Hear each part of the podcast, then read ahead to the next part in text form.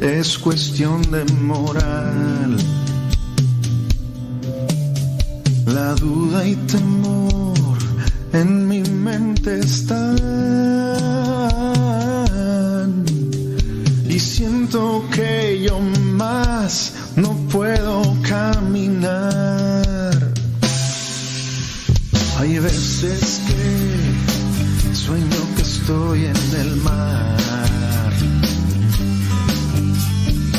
que comer y sin compañía.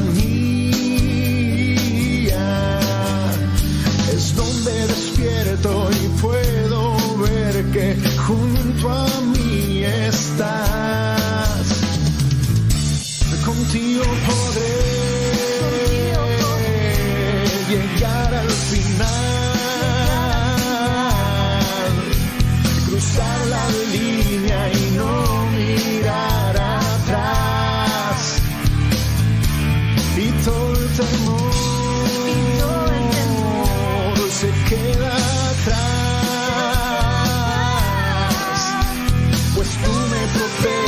si guardas de todo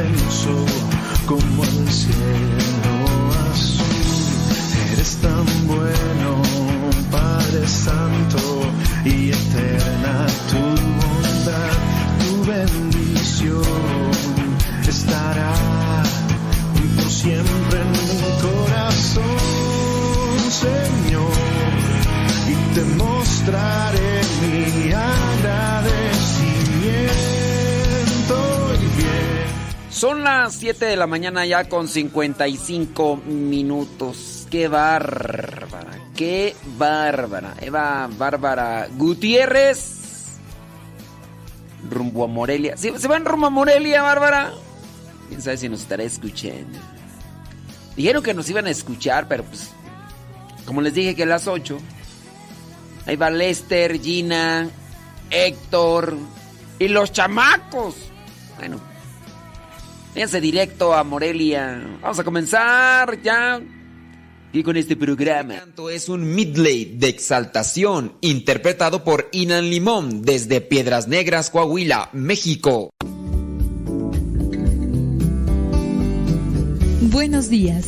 Iniciamos nuestra jornada poniéndonos en manos de nuestro Creador.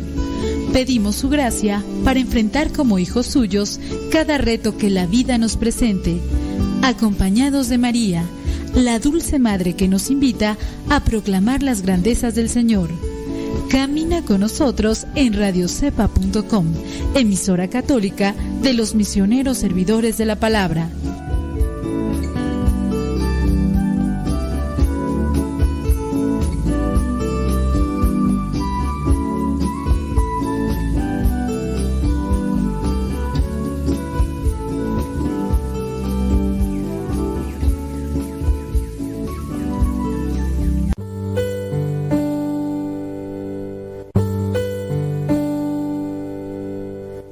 23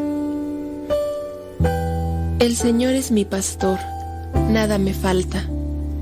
En verdes praderas me hace descansar y a las aguas tranquilas me conduce. Me da nuevas fuerzas y me lleva por caminos rectos, haciendo honor a su nombre. Aunque pase por el más oscuro de los valles, no temeré peligro alguno, porque tú, Señor, estás conmigo. Tu vara y tu bastón me inspiran confianza. Me has preparado un banquete ante los ojos de mis enemigos. Has vertido perfume en mi cabeza y has llenado mi copa a rebosar. Tu bondad y tu amor me acompañan a lo largo de mis días. Y en tu casa, oh Señor, por siempre viviré. Gloria al Padre, al Hijo y al Espíritu Santo como era en el principio, ahora y siempre, por los siglos de los siglos. Amén.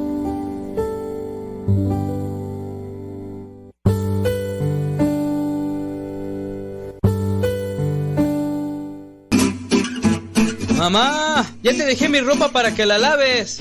Mamá, ¿no has lavado los trastes? Vieja, ¿a qué horas me planchas la ropa? Las obligaciones del hogar son de todos los que viven en el hogar. Ya lavé mi ropa, ma. Todos los trastes están limpios y barrí la sala. Listo, vieja. Planché todas mis camisas y hasta les remendé los botonazos. Todos los días puedes tratarla como si fuera 10 de mayo, o por lo menos como deberías tratarla. Porque todos tenemos madre, esposa o suegra. Respétalas.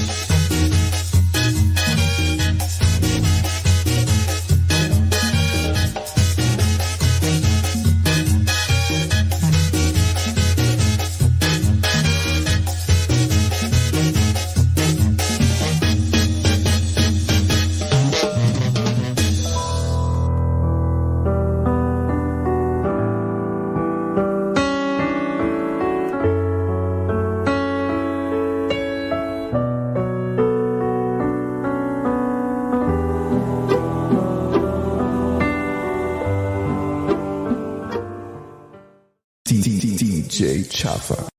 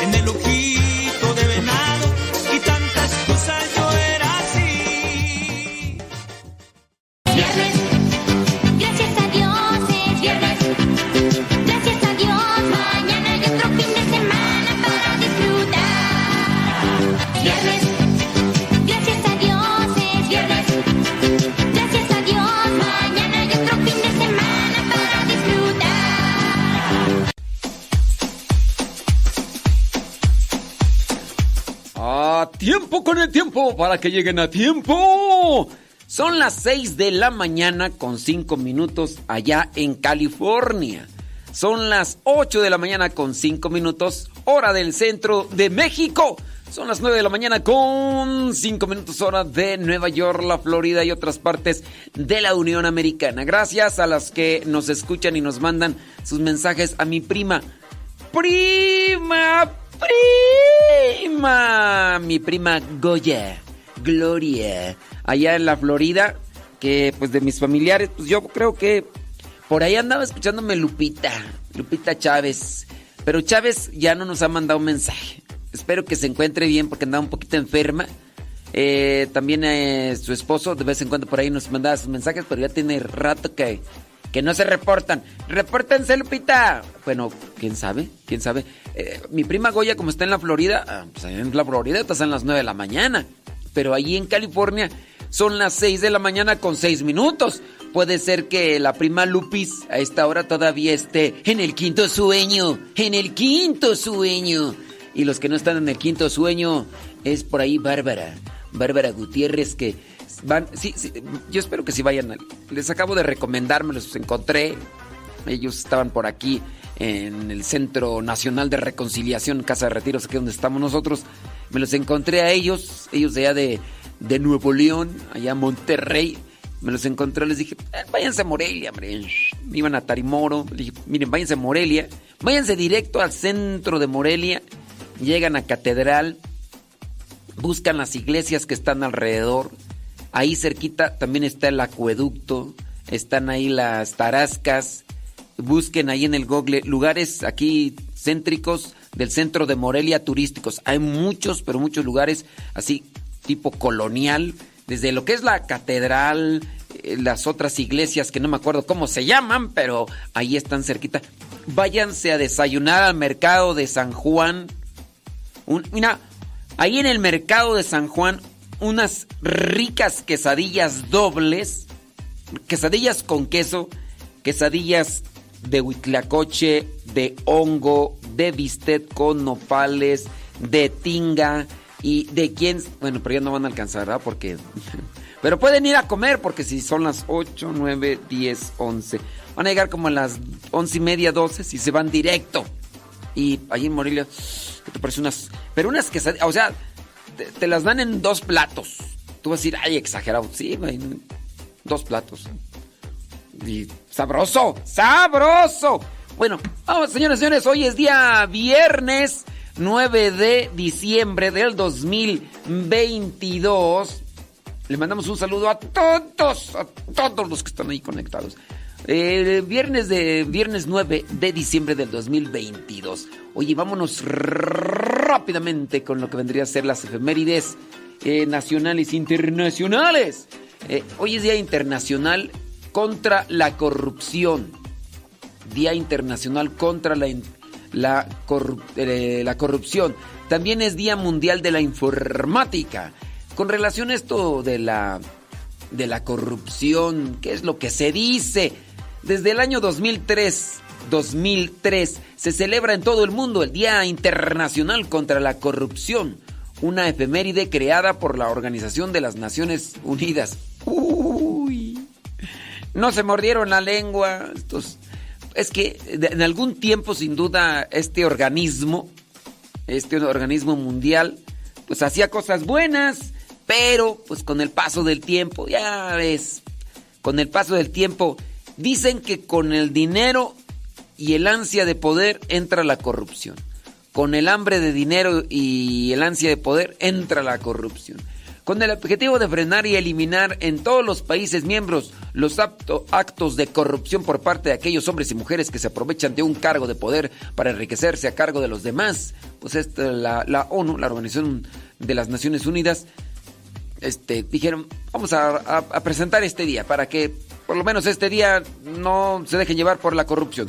Según datos de la misma ONU, cada año se pagan aproximadamente un billón de dólares en sobornos. Eso sin contar que se calcula que durante el mismo periodo se suelen robar 2.6 billones de dólares mediante la corrupción. Esto implica un total de 5% del Producto Interno Bruto Mundial. Esta cifra es sobre todo perjudicial en los países en desarrollo, donde el dinero que se pierde es 10 veces mayor al dinero que se dedica para asegurar una calidad de vida acorde a los ciudadanos.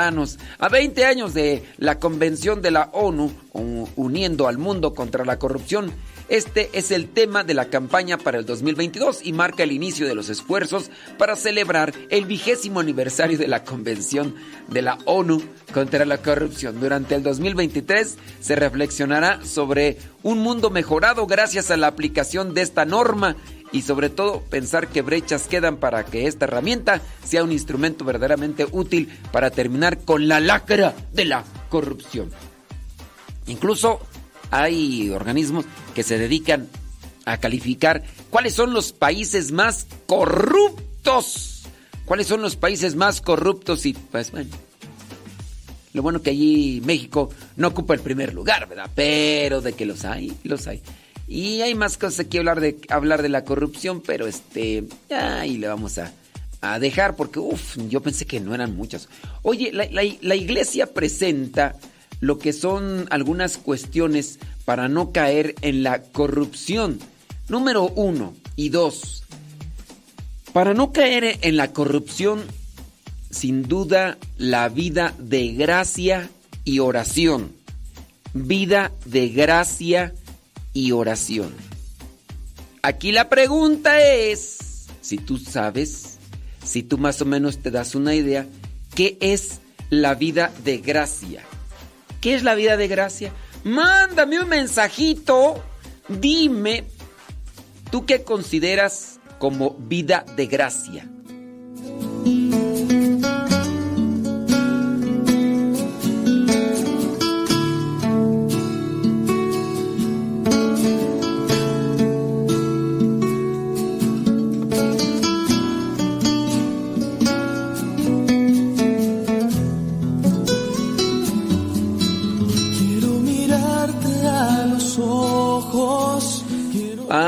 Dios mío santo, ¿cómo ven a este muchacho que no va por el café porque dice que tiene frío? Ay, ay, ay. ¿Quién sabe, a quién sabe cuánto? Acá en, en ahorita aquí donde estamos, San Vicente Chicoloapan, Estado de México, estamos a 8 grados centígrados. La mínima vendría a ser 6. O sea, está, está sabroso, está sabroso. ¿Qué onda? ¿Qué bárbara? 3.8, pero Fahrenheit. Ah, sí, órale. Dicen que está ya en California a 4, 4 grados. 4 grados. En el monte de California. Pedro Castillo, ¿qué dice Pedro Castillo? Padre, México no aparece como número uno de la corrupción porque pagaron para que no apareciera como número uno. ¡Yeah! Tú sí te la sabes, Pedro Castillo. Estoy leyendo también los mensajes que nos mandan al Telegram, como lo manda Bárbara Gutiérrez. ¡Qué bárbara, qué bárbara! Dijeron que les mandara saludos. Deben mandarles saludos a Bárbara, Lester, Gina y Héctor. Y a los chamacos que no se quisieron llevar el gato, hombre. Se hubieran llevado el gato, hombre. No, no se lo llevaron. ¡Qué bárbaros! ¡Qué bárbara! ¡Qué bárbara! Valente Coria, saludos. Nos manda ya un video, Valente Coria. Está cayendo nieve. Allá en Chicago. Está cayendo un poquito de chipi chipi. No, hombre. Que levanten la mano los que les guste el frío. Salud, dice, ya me recordó. Ah, así es cierto, Claudia. Claudia, saludos. Échale ganas, eh. Dios te bendiga. Con todo, como debe de ser. Eh, por Telegram, arroba cabina radio sepa. Arroba, ponen el signo de arroba cabina radio sepa. Oiga, le, le recomiendo nuestro canal en Telegram. Es un canal, no es para chatear, es, es un canal. Arroba modesto lule. Estamos subiendo en audio la oración de las laudes, de las vísperas, de las completas. También estamos subiendo la oración del novenario a la Virgen de Guadalupe en el canal que tenemos en Telegram. En Telegram puedes encontrar canales, te unes al canal y ahí puedes, por ejemplo, encontrar el Evangelio. Pones arroba Evangelio, Evangelio Misa, todo junto, arroba Evangelio Misa, y ahí encuentras los Evangelios que tenemos desde hace dos, tres años ahí subiéndose, junto con todas las oraciones. Es que hay personas que dicen que descargan nuestros Evangelios y los van guardando y luego... Es que ya se me borraron todos. No, hombre, descarguen ahí en el Telegram. Yo te adoro, Señor Jesús.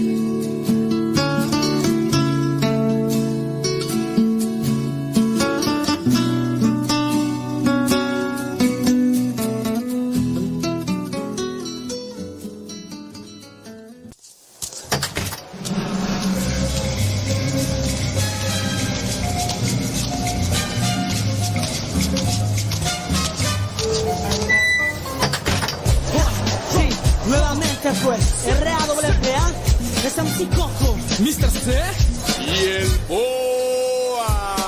Trota, trota para vencer al enemigo. Trota, trota para alcanzar el objetivo. Trota, trota. Hay que seguir siempre el camino. Como venimos, fuerte. Andamos con el fuerte. Trota, trota para vencer al enemigo. Trota, trota para alcanzar el objetivo. Trota, trota. Hay que seguir siempre el camino. Como venimos, fuerte. Andamos con el fuerte. Movimiento rapa. Oh. Seguimos cabalgando hacia la meta. Venimos enfocados donde se encuentra. Sin pistola y sin cuchillo, vamos ganando.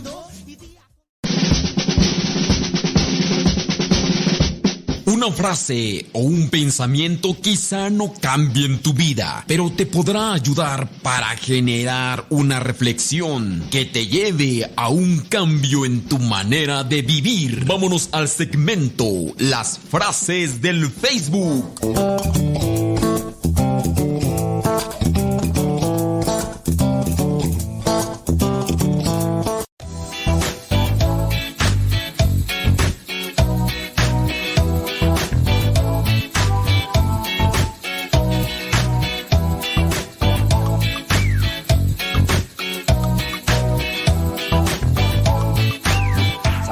Gracias, muchas gracias. A tiempo con el tiempo para que lleguen a tiempo 18 minutos después de la hora. Alfonso Nambo dice que se encuentra allá en San José, California, escuchándonos. Saludos hasta San José, California. Dejamos una pregunta. ¿Qué significa vida de gracia? ¿Qué entiendes tú por vida de gracia? Tan, tan, tan, Voy a tratar de buscar por ahí a ver de ustedes quién está al tiro, quién está despierto, quién nos puede dar respuesta de esta pregunta que estamos. ¿Qué significa para ti vida de gracia? Vida, yo te amo más que el aire que respiro.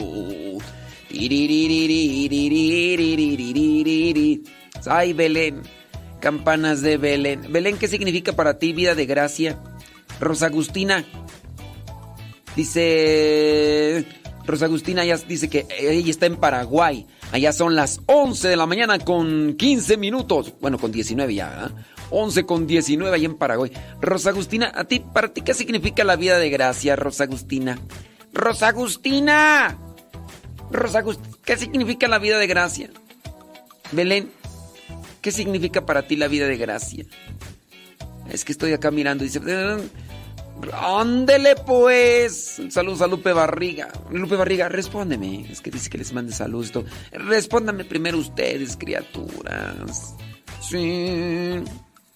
Ándele pues. Dicen, me, me dice, buenos días, padre Arturo. Dios lo bendiga. Hace un trabajo maravilloso. No me llamo Arturo. No me llamo Arturo. ¿O por qué dicen que me llamo Arturo?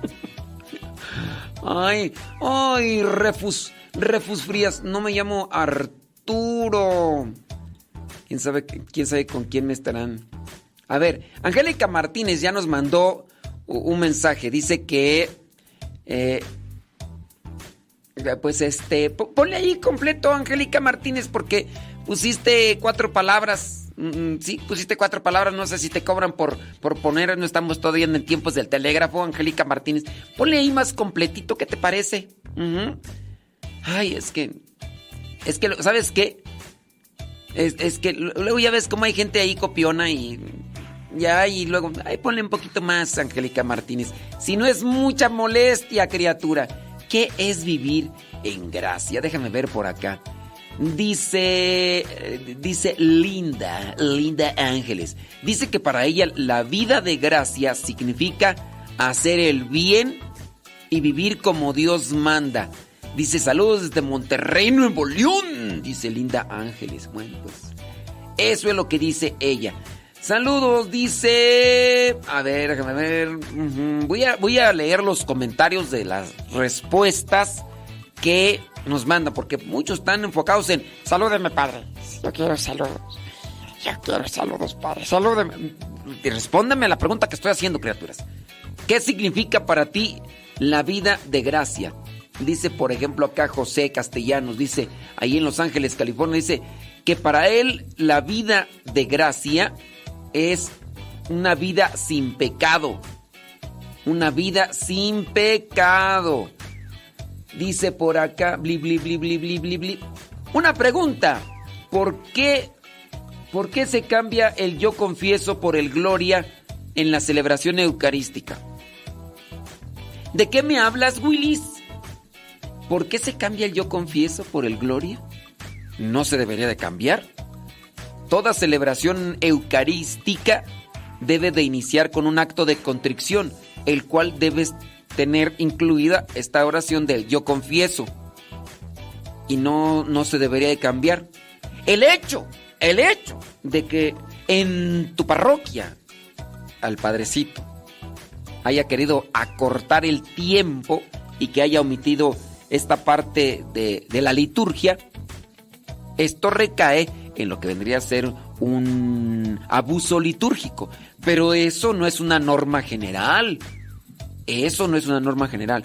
Recuerden que para que nosotros podamos recibir los sacramentos, en este caso el de la comunión, necesitamos estar, estar limpios. Entonces el acto de contrición, el yo confieso, es siempre, siempre debe estar incluido dentro de la misa. Si tú fuiste o tú vas a una parroquia donde lo están quitando, ahí sí es cuestión de ese padrecito o de esos padrecitos donde tú estás participando, pero no es una norma general. ¿Ok? Ándele pues. Pues ese es para la persona que nos pregunta ahí, que no decimos su nombre de edad para no ventilar- ventilarlo, porque no vaya a ser que su párroco esté escuchando y que al rato que lo vea le diga, ya te escuché, Casimiro, ya te escuché que me estás ahí quemando, ¿eh? No te hagas, no te hagas, ¿sabes qué? Para que se te quite. Ya no te voy a celebrar misas a ti. Es más, y cuando te las celebro te las voy a cobrar más caro para que se te quite. Mm. A mí no me vas a andar ventilando, y menos en ese programa pechurriento del padre. Dice, ¿cómo puedo encontrar bli, bli, bli? Bueno, que eso es otra cosa. Bli, bli, bli, bli. Dice, ok, muchas gracias. Bli, bli, bli, bli, bli, bli, bli. Dice por acá, más, ok, gracias. Oh, sí, es que ya tenía rato que no tenía menores. Dice, vivir de gracia, vivir los sacramentos, especialmente Eucaristía y confesión, dice Lupe Barriga, que eso es vivir de gracia, es vivir de los sacramentos. ¿Qué significa vivir vida de gracia? ¿Qué significa la vida de gracia? Mándame tu comentario, qué es lo que tú piensas y porque estos son los elementos que pueden servir en contra de la corrupción. Hoy es el Día Internacional contra la Corrupción. Recomendaciones para un cristiano y no caer en la corrupción es tener una vida de gracia y oración. Pero ¿qué significa tener una vida de gracia? ¿Qué significa tener una vida de gracia? Esa es la pregunta que hacemos. Oye, sí, sí pusimos, ¿verdad? Sí fue el segmento Las frases del Facebook. Vamos a unas frases mientras van llegando los comentarios y ya. Dice esta frase, cuando ganes, no hables. Y cuando pierdas, tampoco. Es que de repente nosotros andamos haciendo, ay, tanta polvadera. Andamos haciendo tanta polvadera y luego por nada. Cuando ganes, no hables. Y cuando pierdas, tampoco. Vamos a otra frase. A veces las cosas más pequeñas ocupan el mayor espacio en tu corazón. Cuando se hacen con amor. Las cosas más pequeñas ocupan un espacio privilegiado en el corazón.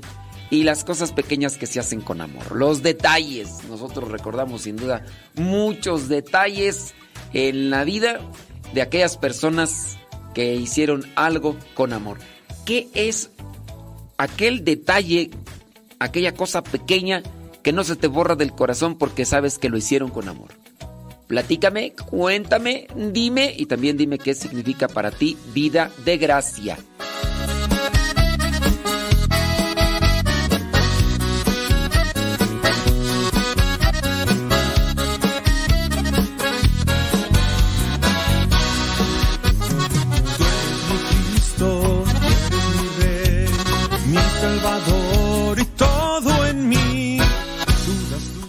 26 minutos después de la hora. Y, y no, y no voy a ir a tomar café porque tiene frío. Tengo frío. Tengo frío. Y dice, que, dice que ya fue. Dice que ya fue. No, no, no dije nombres. No, di- no dije Gustavo Tapia. No, no, no.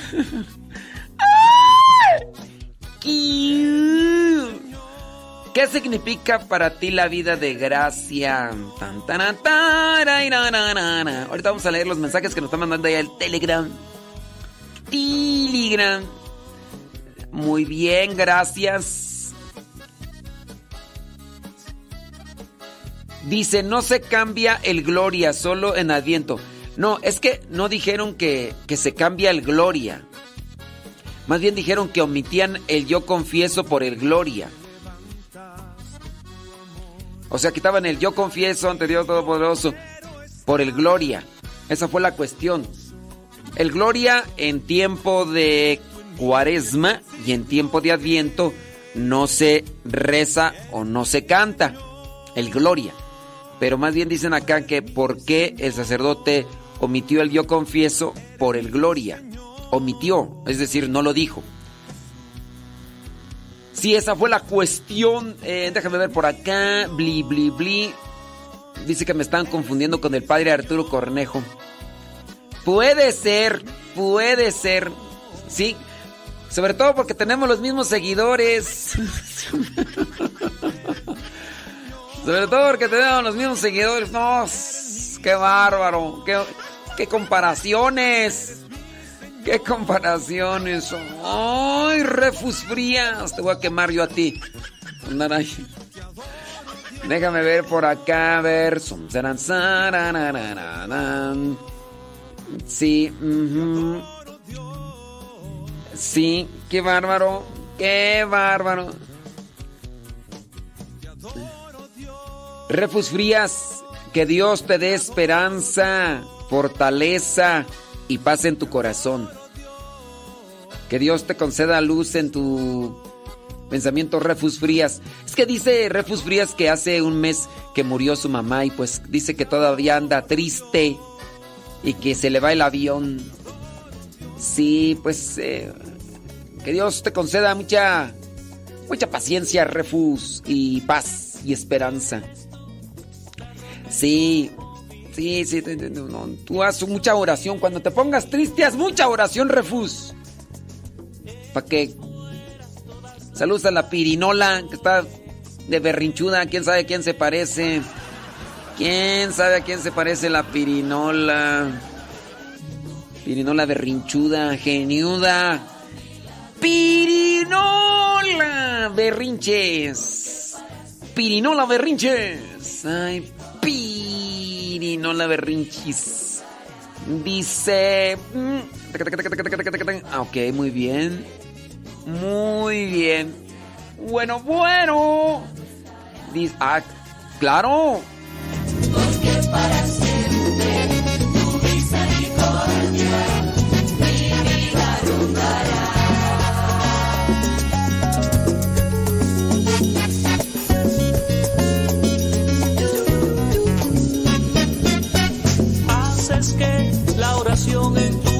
se convierta en lluvia de bendición. Porque escuchas mi voz en la alabanza. Porque inclinas tu oído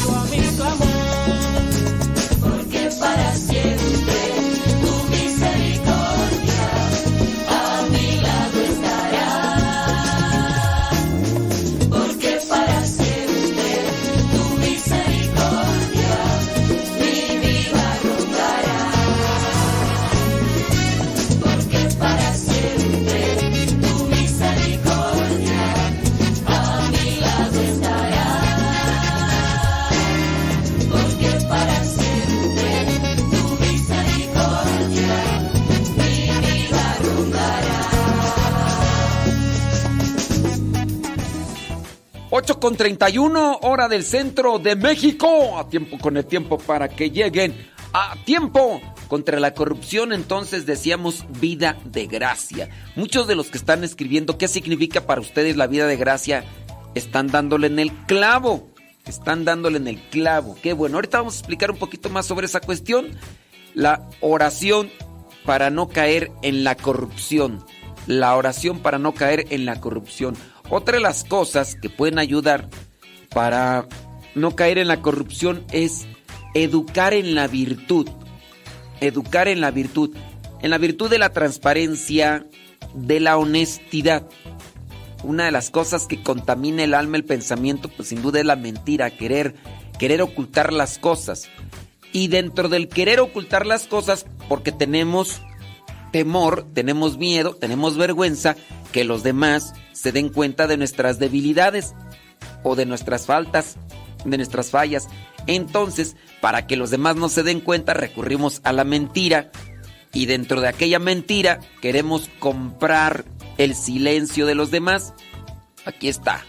Mira, te doy tanto, tú chitón, no digas nada, be quiet y shut up y stop y listo. Entonces, vamos, eso no. Una mentira te lleva a otra, te lleva a otra, te lleva a otra, quedas enredado en la mentira. Cometiste una falta, cometiste un error, cometiste... Que se den cuenta que eres un ser humano que está buscando la perfección, pero dentro de este caminar también hay tropiezos. ¿Para qué recurrir a la mentira? ¿Para qué recurrir al soborno? ¿Para qué recurrir a la corrupción? Pero bueno, entonces hay que buscar, hay que educar en la virtud, hay que tener una vida de oración y una vida de gracia. Educar también en el amor. Educar en el amor, en el amor que nos enseña Jesús en el evangelio, que nos da dar que no es dar lo que sobra, sino darlo todo. Amar al otro dando la vida por él. Educar también para la política. También educar en la política que como decía Santo Tomás, es una forma elevada de caridad. La política no como se entiende actualmente. Ya ven lo que acaba de pasar. Eh, podemos decir países. Bueno, espero que no y, eh, vayamos a mover susceptibilidad. ¿Qué acaba de pasar en Perú con estas cuestiones de política? Y digo, no es el único país. No es el único país. Movimientos políticos que de repente que izquierdas, que derechas. Mire, al final de cuentas, si uno se pone a fijar en nuestro México lindo y querido, ¿qué es lo que encontramos? Es la misma gata pero revolcada. Aquí no me vengan con el cuento de que cambiando de partido político ya cambió también sus intenciones del corazón. Mm, mm. La corrupción se anida ahí en el corazón de las personas y cuando cambian de partidos políticos no cambian sus intenciones, solamente lo hacen ahora con otro color. ¿Y qué es lo que tú ves en la política? Un cambiadero, ves los mismos políticos, solamente ahora en diferente partido político, en supuestamente, supuestamente diferente ideología. Pero ahí todos, y, quien diga, ay, no es cierto, no es cierto, ese ya es fanatismo.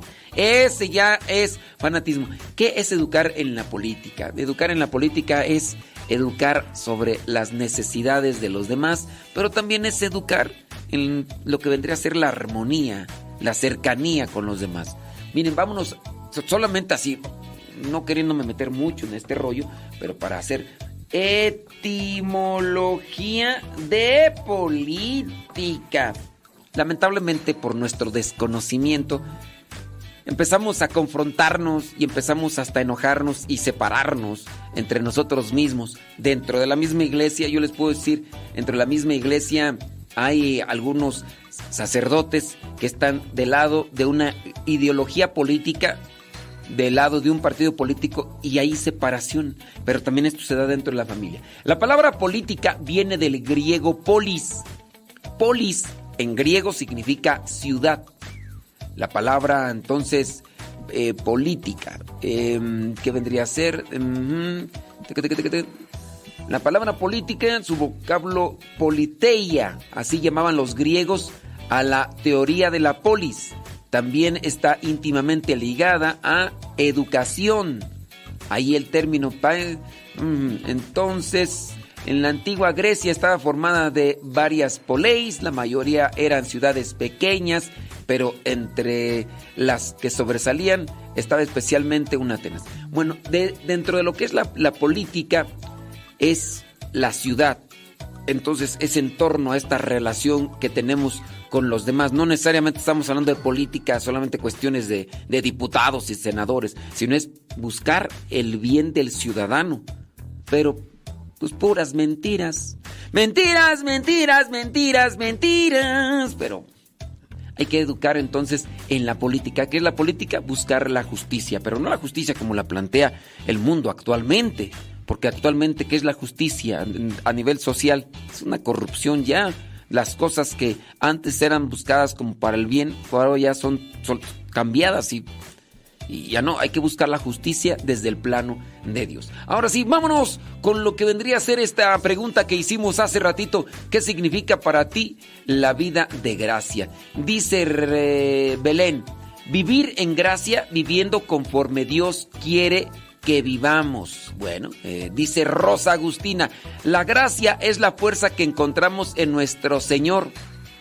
¿Sí? Eso vendría a ser. Déjame ver por acá. ¿Quién más? Tú déjame ver quién más me está acá. Dice que tú. Bli, bli, bli, Dice, hoy saludos, ándele pues, déjame ver por acá quién más, porque están puros saludos por acá, pero no me están respondiendo la pregunta. Dice Yesenia, vida en gracia, luchar cada día en ser mejor. Y el día que se comete un error, saber conocer y pedir perdón. Muy bien, déjame ver, una vida en gracia es tener los sacramentos, vivirlos, servir a Dios. Ándele pues, dice Griselda. ¿Quién más tú por acá? Dice, vivir en gracia, dice Ceni Pérez, es hacer lo que nos toca, aún, vivien- aún viendo que a los demás no les gusta. Ejemplo con un hijo, eh, regañarlos y ellos piensan que están bien. Bueno, pues Dice, por ejemplo, María Guadalupe Llerena, dice, para mí la vida de gracia es estar en paz con los demás, porque cuando tenemos la gracia de Dios, Él nos da la humildad y la sencillez. Muy bien. Dice por acá Rosa, dice que para ella la vida de gracia es mantenerse en diálogo con Dios a través de la oración para no caer en tentación y estar siempre con el sacramento de la reconciliación. Teresa, Teresa, Teresa Benítez dice, la vida de gracia es la fortaleza que recibimos a través de la expiación del Señor, siguiendo sus preceptos y mandamientos. Ana Cruz dice, vivir en gracia es vivir con fe, vivir en oración y dar servicio al prójimo, tener esperanza en la palabra de Dios. Muy bien. Dice Angélica, dice, yo entiendo. eh, ok, muy bien. Vámonos con otro los mensajes. Y oh, bueno, ahí ya le podemos dejar, ¿verdad? Ahí le podemos dejar. ¿Qué es vivir la vida de gracia? La vida, miren, cuando nosotros cometemos pecado, cuando nosotros cometemos pecado, la gracia se aparta de nosotros. Cuando nosotros nos reconciliamos con Dios, se regresa la gracia. Podríamos decir que es como también como fuerza, como pureza. Yo estoy limpio.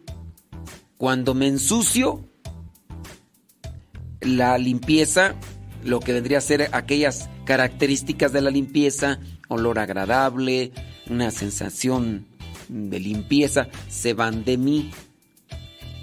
Me ensucio, se van de mí esas. Me baño, me limpio y otra vez se integra en mí algo que incluso puede ser agradable a los demás. Te acercas a alguien que tiene dos, tres días, cuatro o hasta un mes que no se ha bañado y que además este, hace sus necesidades en los pantalones y demás.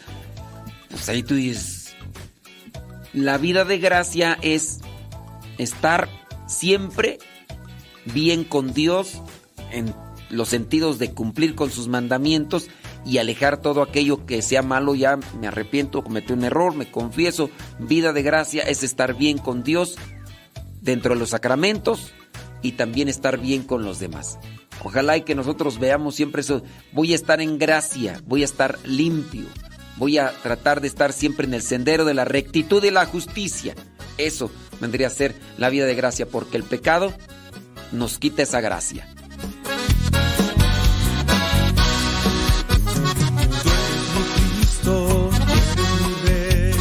Mi mi salvador y todo en mí. Tú das tu vida solo por mí. Yo te la doy y soy libre en ti. Eres mi Señor, tú eres mi Señor. Eres mi Señor, Jesús. Eres mi Señor, eres mi Señor, eres mi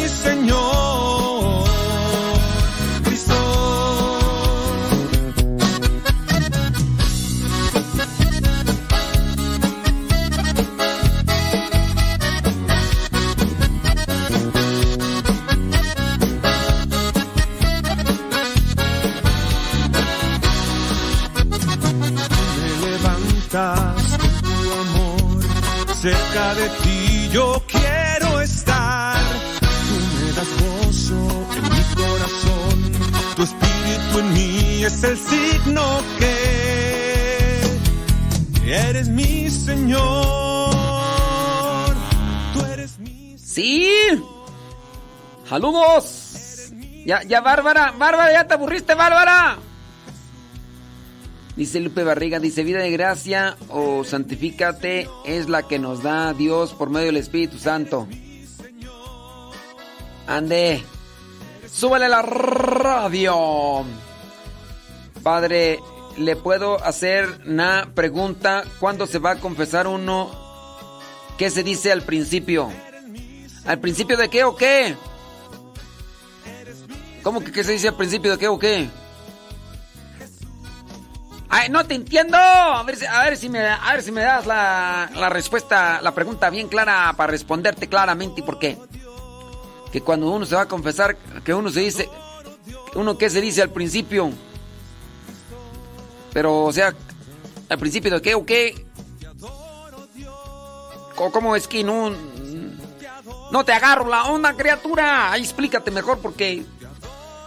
Pues como que no. Dice, vida de gracia es estar bien con Dios, no estar en pecado mortal. Eh, efectivamente, Yulen, Yulen. Dice, padre, empecé a ir a misa y a hacer... Dice, ya me estoy acercando a Dios. Ándele pues. ¡Súbale a la radio! Dice, saludos desde Morelia. Que Dios lo bendiga siempre, dice Alejandra Merino. Saludos Alejandra Merino. Por allá, por allá va Bárbara. ¿Quién, bueno, quién, sabe si vayan? Yo les dije que fueran, pero quién sabe si. Saludos, dice. eh, como dijera la palabra de Dios, mi gracia te basta. Palabras de San Pablo. Dice, vivir en gracia es vivir con la esperanza de que todo lo que hagamos es pensando que Dios... Ay, Sí es cierto. Sí es cierto.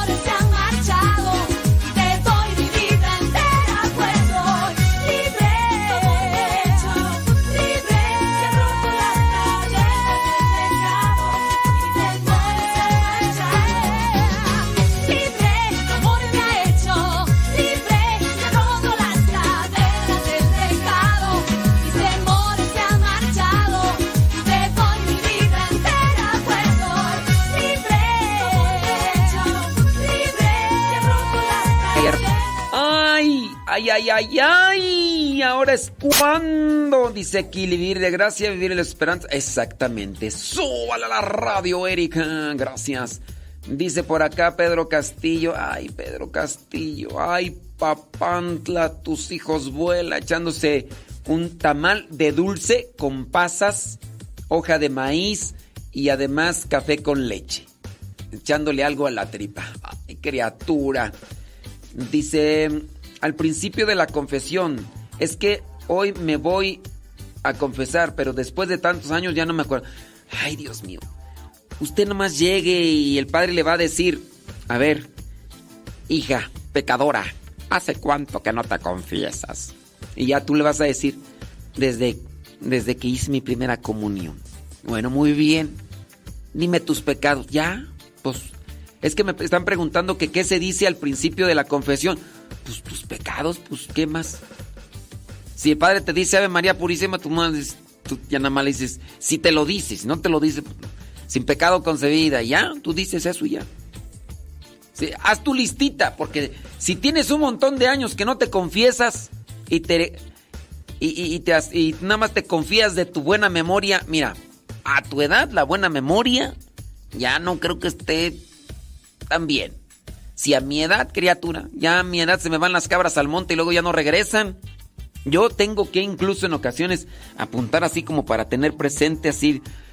Acuérdense, esto va consejo también para la persona que me está diciendo que ya tiene mucho tiempo que no se que no se confiese, que se va a confesar y ya están grandes los pastores. Ya están viejos los cerros, ¿eh? Número uno. No digas los pecados de los demás. No vayas ahí a echarle chismes ahí al padre. Al padre. Ay, padre, es que mis hijos, padre, mis hijos, padre, mis yernos, padre, mis... No, no, no, diga sus pecados, los suyos. No vaya ahí de chismes.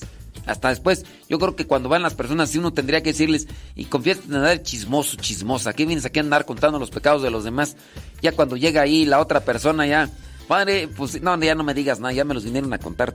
Tu mamá ya me vino a contar todos tus pecados, ya aquí, ya. Entonces ya tendríamos que agregarle a la persona que a veces se confiesa, agregarle y, y confiesa también de que eres bien chismoso, bien chismoso, porque vienes a contar los pecados de los demás. Entonces, no digan los pecados de los demás, ¿ok? Segunda, no den historias de los pecados. No den historias. No anden ahí contando cómo es que pecaron. No se anden justificando. No diga su pecado. Si fue chismosa, si se enojó, si anduvo de criticona, también. Si anduvo ahí de mal hablada, también. Si anduvo ahí de mal pensada, también, nomás. Ya no tiene que andar diciendo cómo es que hizo el pecado. Las historias, no. A veces las personas cuentan sus historias para justificarse. Ay, padre, es que. Ay, padre, padre, yo no quería, padre, yo no quería. Tampoco confiesen sentimientos. Esto se los digo porque. Porque pues hay veces que. Entonces, si el padre dice, inicie, termine con su acto de contrición, y ahí sí, ya yo confieso ante Dios Todopoderoso, espero que se lo sepa. Si no, lléveselo ahí por escrito. Haga una listita de sus pecados y nomás llegue ahí, dígame tus pecados. A ver, esto, esto, esto, esto, esto, y esto, y esto. Y ya, para que no vaya a andar ahí armando un, un, un rebaratengo, ¿ok? Ándele pues. Vámonos, este, ya, ya hasta me, se me olvidó que iba a decir tú. Ya no me acuerdo, ya me fui con lo de la... Dice por acá, ándele, qué bueno. Súbale la radio. Déjame ver qué más por acá. Yo, ¿qué iba, qué iba a decir? Ya hasta se me fueron ya las cabras al monte. Les digo, pues, hombre, que ah, esta gente dice por acá, ayer en la celebración de la Inmaculada se hizo el Gloria. ¿Fue correcto o no? Sí. Regularmente, bueno, no podemos decirlo así. Toda, toda celebración que está catalogada como solemnidad, que está dentro de las normas, dentro de lo que vendría a ser la, la forma de designación como solemnidad, incluye el gloria. E incluso, e incluso si es cuaresma, e incluso si es adviento. En tiempo de adviento, en tiempo de cuaresma, se omite el gloria. En tiempo de adviento, en tiempo de cuaresma, se omite el gloria. Pero si hay una solemnidad dentro de este tiempo, como fue la solemnidad del día de ayer, en, también es solemnidad acá en México, no sé allá en Gringolandia, es solemnidad el 12 de diciembre. Eso también implica que en la misa del 12 de diciembre o 11 en la noche se cante el Gloria, porque es solemnidad, por lo menos en México, yo no sé en Gringolandia. Las fiestas, hablando de la, eh, de la categoría de fiesta en las celebraciones, ahí no. Tampoco en la de memoria, solamente en la de solemnidad. Y fíjense, en tiempo de Adviento, en tiempo de Cuaresma, solamente las solemnidades, solamente las solemnidades, ni siquiera los domingos. Es decir, aunque sea domingo, en tiempo de Adviento, en tiempo, no se cante el Gloria. Bueno, de hecho son todos los domingos se puede, se puede cantar o rezar el Gloria, pero en tiempo, en tiempo de Adviento y en tiempo de Cuaresma se omite. Ahora, si cae una solemnidad, como por ejemplo la de ayer, que fue la de la Inmaculada Concepción, se canta el Gloria. Si cae en domingo, también se canta en Gloria. Eh, la viene la de Guadalupe, la Virgen de Guadalupe. Ahora va a caer en lunes. Va a caer en lunes. El año pasado cayó en, en domingo. Se canta el Gloria. ¿Ok? Y ya.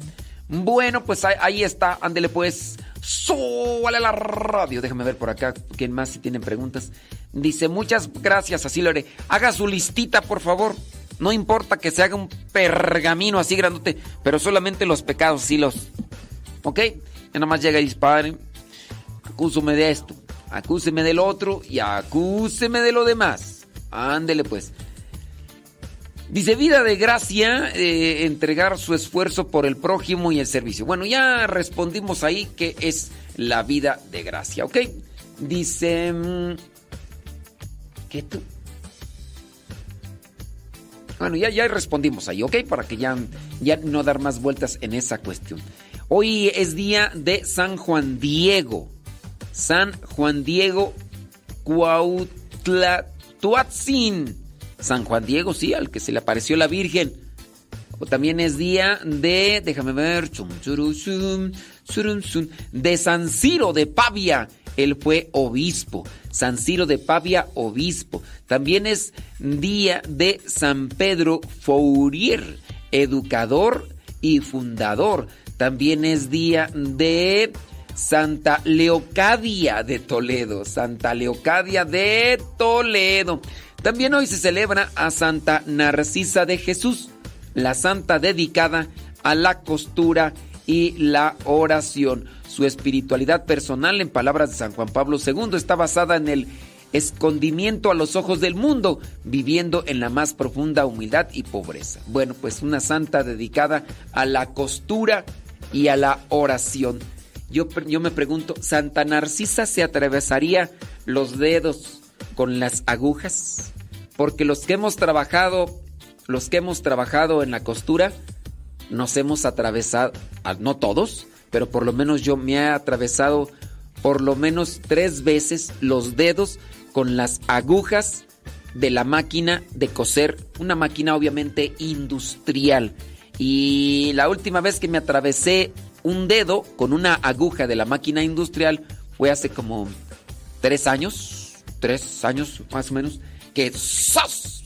que me atravieso. Bueno, pues hay que pedirle a esta santa que interceda por nosotros para que ya no nos andemos atravesando los dedos.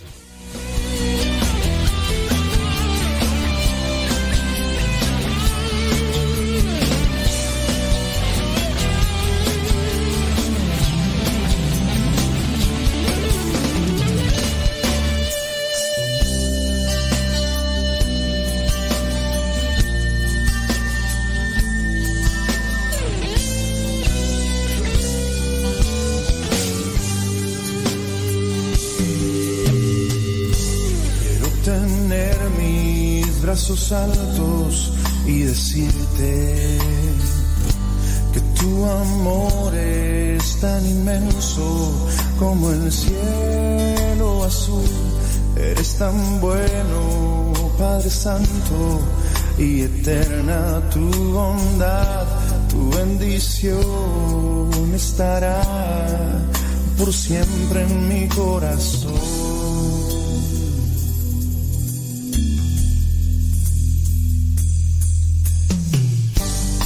tener mis brazos altos y decirte que tu amor es tan inmenso como el cielo azul. Eres tan bueno, Padre Santo, y eterna es tu bondad. Bendición estará por siempre en mi corazón.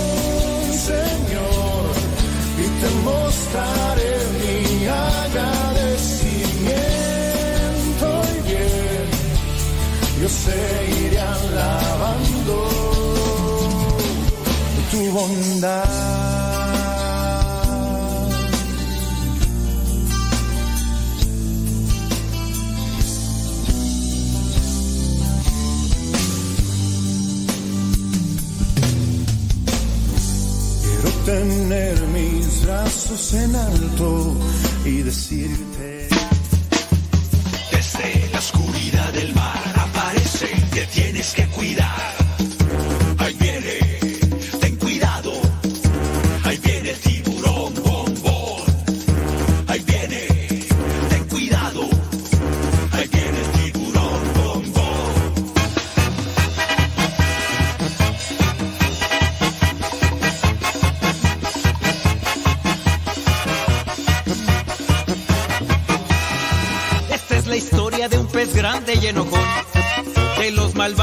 quería ser campeón. A los otros peces perseguía sin razón. No lo querían por ser malo y muy grosero. Pesado y muy sangrón. Pero en el fondo de su pobre corazón, él se sentía triste, solo y sin amor. Hasta que un día conoció la luz de Dios, que con su gracia, su perdón y su alegría, su vida transformó.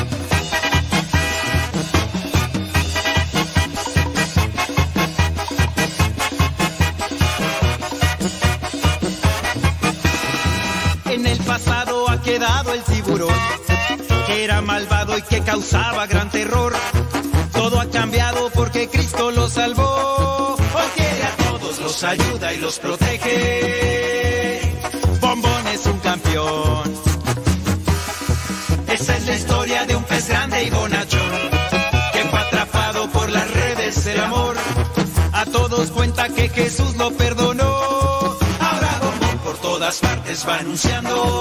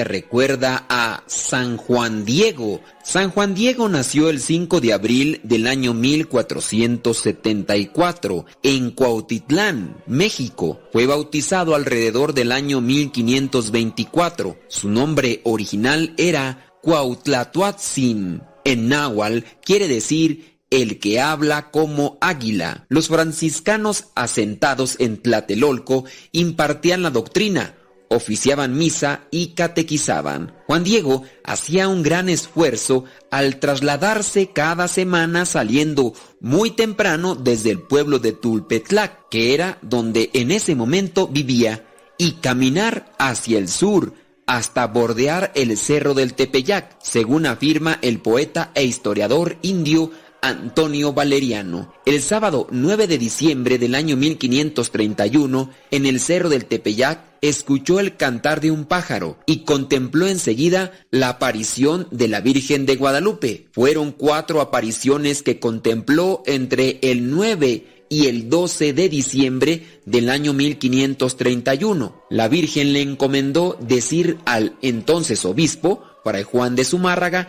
que en ese lugar quería que se edificara un templo. Le ordenó a Juan Diego que cortara unas rosas que acababan de florecer en lo alto del cerro para llevarlas al obispo Zumárraga en su ayate. Cuando Juan Diego mostró al obispo las flores, se apareció milagrosamente la imagen de la Virgen, llamada más tarde Guadalupe por los españoles. Esta imagen quedó impresa en el ayate. Juan Diego murió en la Ciudad de México el 30 de mayo de 1548. Fue beatificado junto a San José María Yermo y Parres y los beatos niños mártires de Tlaxcala el 6 de mayo de 1990 por el Papa Juan Pablo II y canonizado en el año 2002 por el mismo pontífice. Hoy, 9 de diciembre, la iglesia recuerda a San Juan Diego.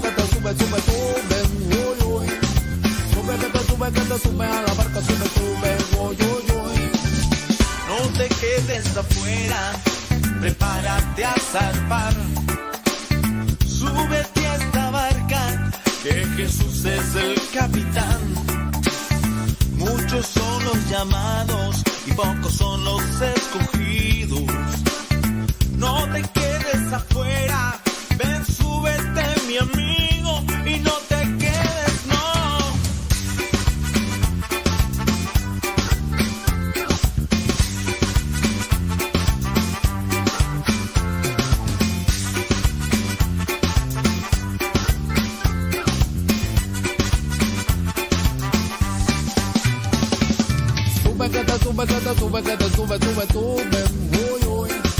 Sube, que te sube, que te sube a la barca, sube, sube, uy, uy, uy. Sube, que te sube, que te sube, que te sube, sube, sube, uy, uy. Sube, que te sube, que te sube a la barca, sube, sube, uy, uy, uy. Sube, que te sube, sube, que te sube, sube, que te sube, que te sube, sube, sube, sube, sube, que te sube, sube, que te sube, sube, que te sube, bam, bam. Sube, que te sube, que te sube, que te sube, sube, sube, uy, uy. Sube, que te sube, que te sube a la barca, sube, sube, uy, uy, uy. Sube, que te sube, que te sube, que te sube, sube, sube, uy, uy. Sube, que te sube, que te sube a la barca, sube, sube, uy, uy,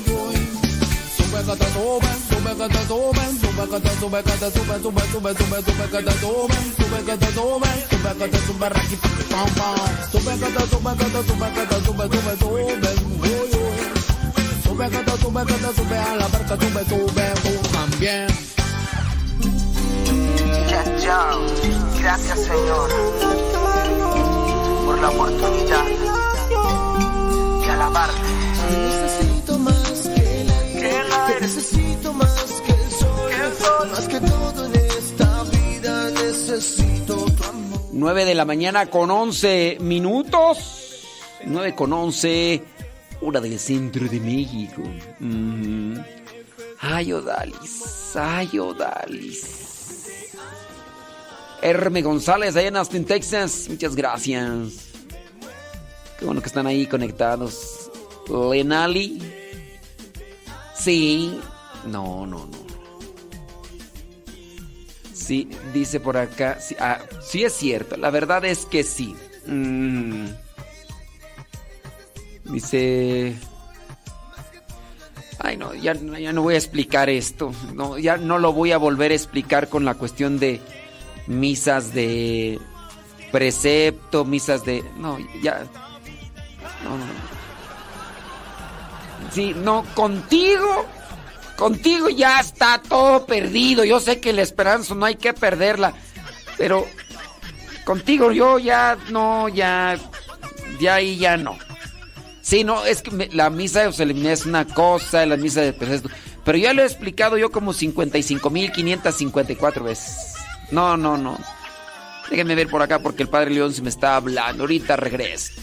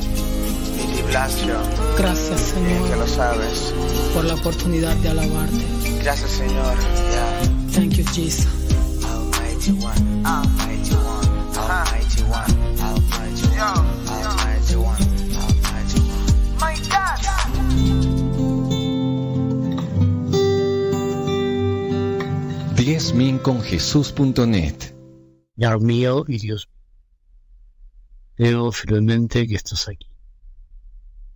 Me ves, adoro con profunda reverencia. Pido perdón de mis pecados y gracia para hacer con fruto este rato de oración. Madre mía Inmaculada, San José, mi Padre y Señor, Ángel de mi guarda, intercede. Nos fascina ver la manera que tiene Jesús de enseñar, sirviéndose muchas veces de la normalidad, de la vida del trabajo, del comercio, de la construcción, del trabajo agrícola, del negocio, del comercio. Fascina ver esta manera que tiene el Señor de expresar ese amor profundo a las realidades humanas. Podemos decir, el amor extraordinario que Dios tiene por lo ordinario. Pidámosle a Jesús nos ayuda a descubrirlo a Él, las cosas de cada día, buscarlo en la normalidad. No esperemos situaciones extraordinarias o a- significativas para crecer en nuestro amor a Dios y nuestra entrega a los demás. La materia prima de nuestra santidad cristiana es el día a día, lo actual. Por eso es que podemos decir que las condiciones óptimas para crecer en el amor a Dios y a los demás son las de hoy, las de cada día. Está todo dispuesto por la providencia divina para que en estas circunstancias en las que te encuentras tú me encuentro yo, en estas circunstancias crezcamos en la fe, la esperanza y la caridad. El amor de Cristo por la cotidianidad, el amor de Cristo por la normalidad. Paso 30 años en una vida completamente normal, incluso podríamos decir una vida de bajísimo perfil, en un pueblo pequeño de una zona perdida del Imperio Romano. 90% de la vida de Jesús se parece muchísimo a la vida corriente. Trabajo, familia, amigos, descanso.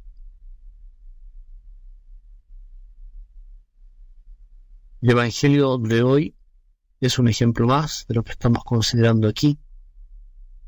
En aquel tiempo dijo Jesús al gentío, ¿quién compararé esta generación? Se asemeja a unos niños sentados en la plaza.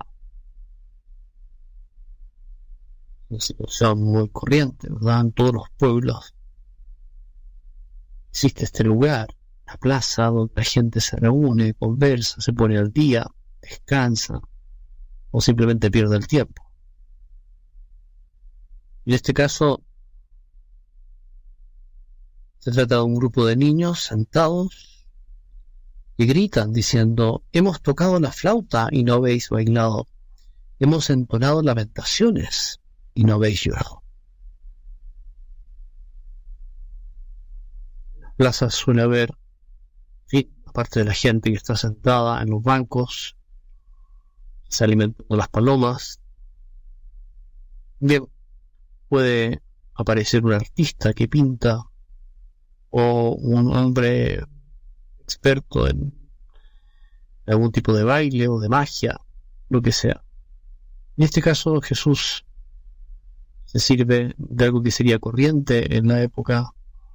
Entonces, niños que tocan la flauta, es decir, un instrumento alegre, una invitación a bailar. Esos niños son una imagen del Dios uno y trino que ha compuesto y ejecutado una música maravillosa para nosotros. Dios, de alguna manera, toca la flauta, ejecuta una música celestial ante nuestros ojos, ante nuestros oídos, un regalo y expresión de su amor por cada uno de nosotros. Recordaba de esa composición de Beethoven para Elisa. Bueno, la creación, las estrellas, las montañas, el mar, los animales, nosotros mismos, es un para ti de Dios. Dios ha creado el universo entero por amor a los hombres, por amor a nosotros. Pidámosle al Señor que nos dé esta sensibilidad para escuchar esta música celestial en la creación, para acoger esta invitación a bailar, así superar el peligro de ser una generación ingrata y miope, que no quiere reconocer el don de Dios. Importante es la gratitud. Leo unas palabras de Teresita de que precisamente expresan la importancia que tiene ese corazón agradecido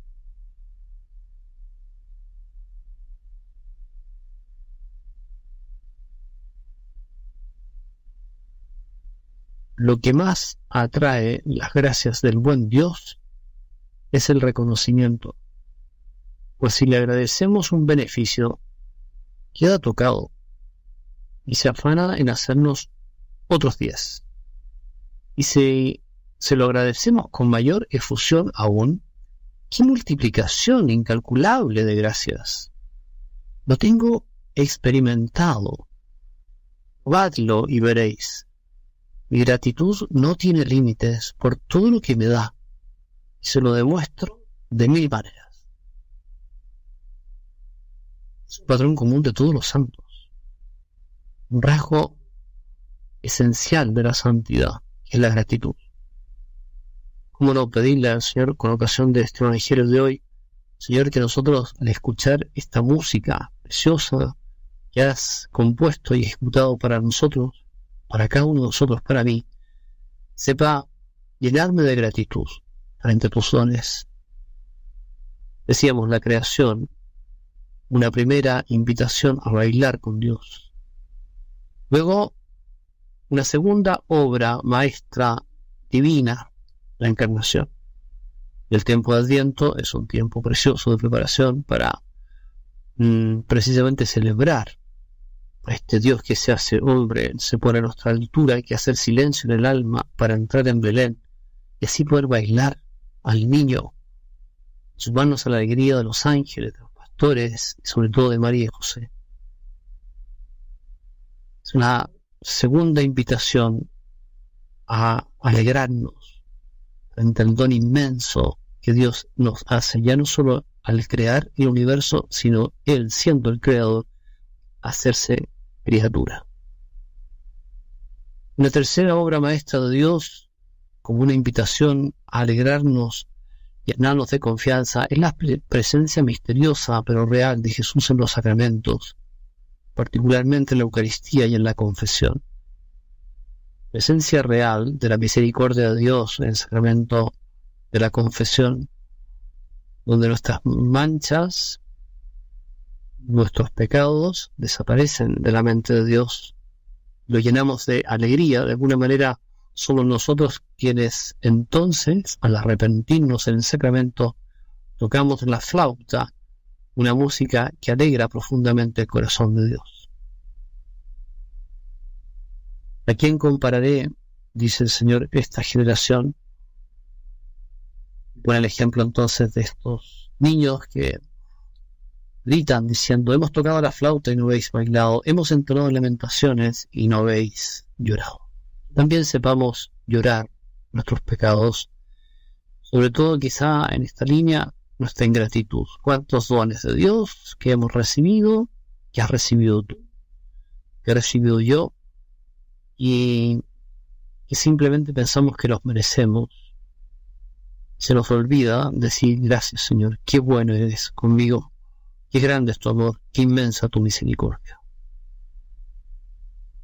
Doy gracias Dios mío por los buenos propósitos, afectos e inspiraciones que me has comunicado en esta meditación. Te pido ayuda para ponerlos por obra. Madre mía Inmaculada, San José, mi Padre y Señor.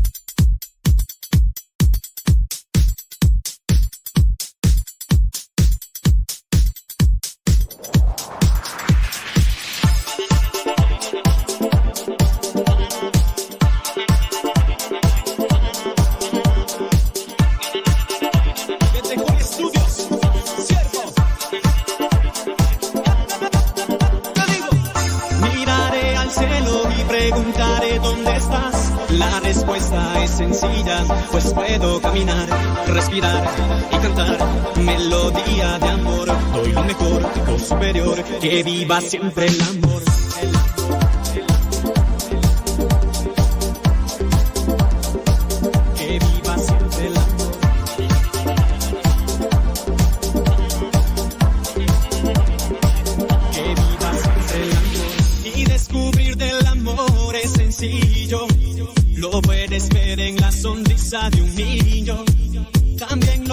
Observar allá afuera. Cuando ayudas de cierta manera.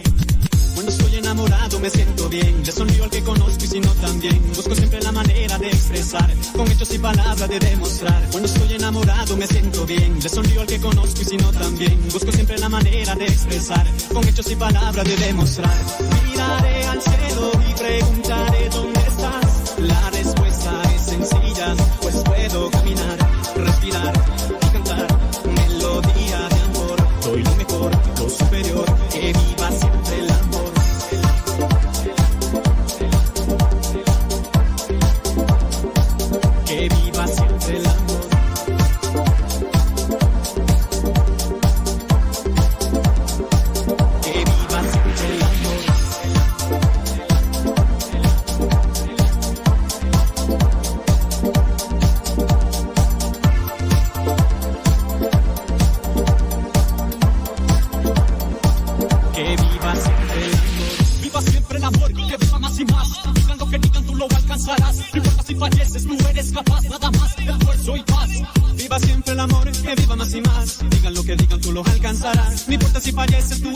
nada más. Esfuerzo y paz. Cuando estoy enamorado me siento bien. Le sonrío al que conozco y si no también. Busco siempre la manera de expresar. Con hechos y palabras de demostrar.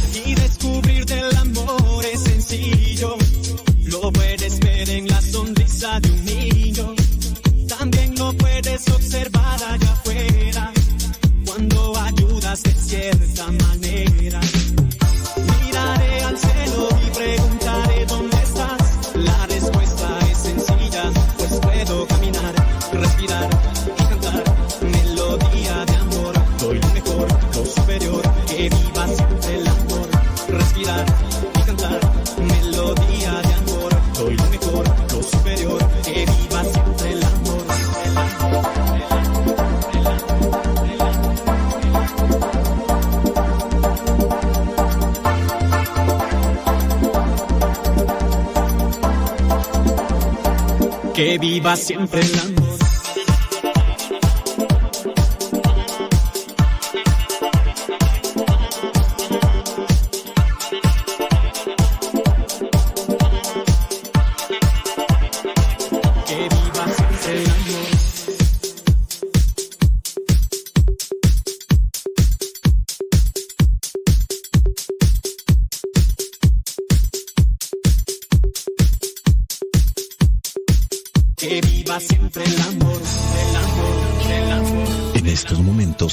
vamos a escuchar la palabra de Dios.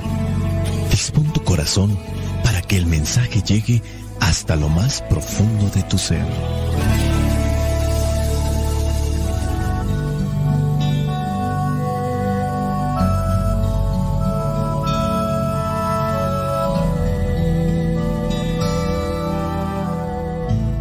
El Evangelio que la iglesia nos presenta para el día de hoy corresponde a Mateo capítulo 11 versículos del 16 al 19. Dice así, ¿a qué compararé la gente de este tiempo? Se parece a los niños que se sientan a jugar en las plazas y gritan a sus compañeros. Tocamos la flauta, pero ustedes no bailaron. Cantamos canciones tristes, pero ustedes no lloraron. Porque vino Juan, que ni come ni bebe, y dicen que tiene un demonio. Luego ha venido el Hijo del Hombre, que come y bebe, y dicen que es glotón y bebedor, amigo de gente de mala fama y de los que cobran impuestos para Roma. Pero la sabiduría de Dios se demuestra por sus resultados. Palabra de Dios. Te alabamos, Señor. Señor Jesucristo, nuestro divino Salvador. Gracias te damos por tu infinito amor. Te escuchamos en la palabra, te recibimos y adoramos en la Eucaristía, servimos en los hermanos.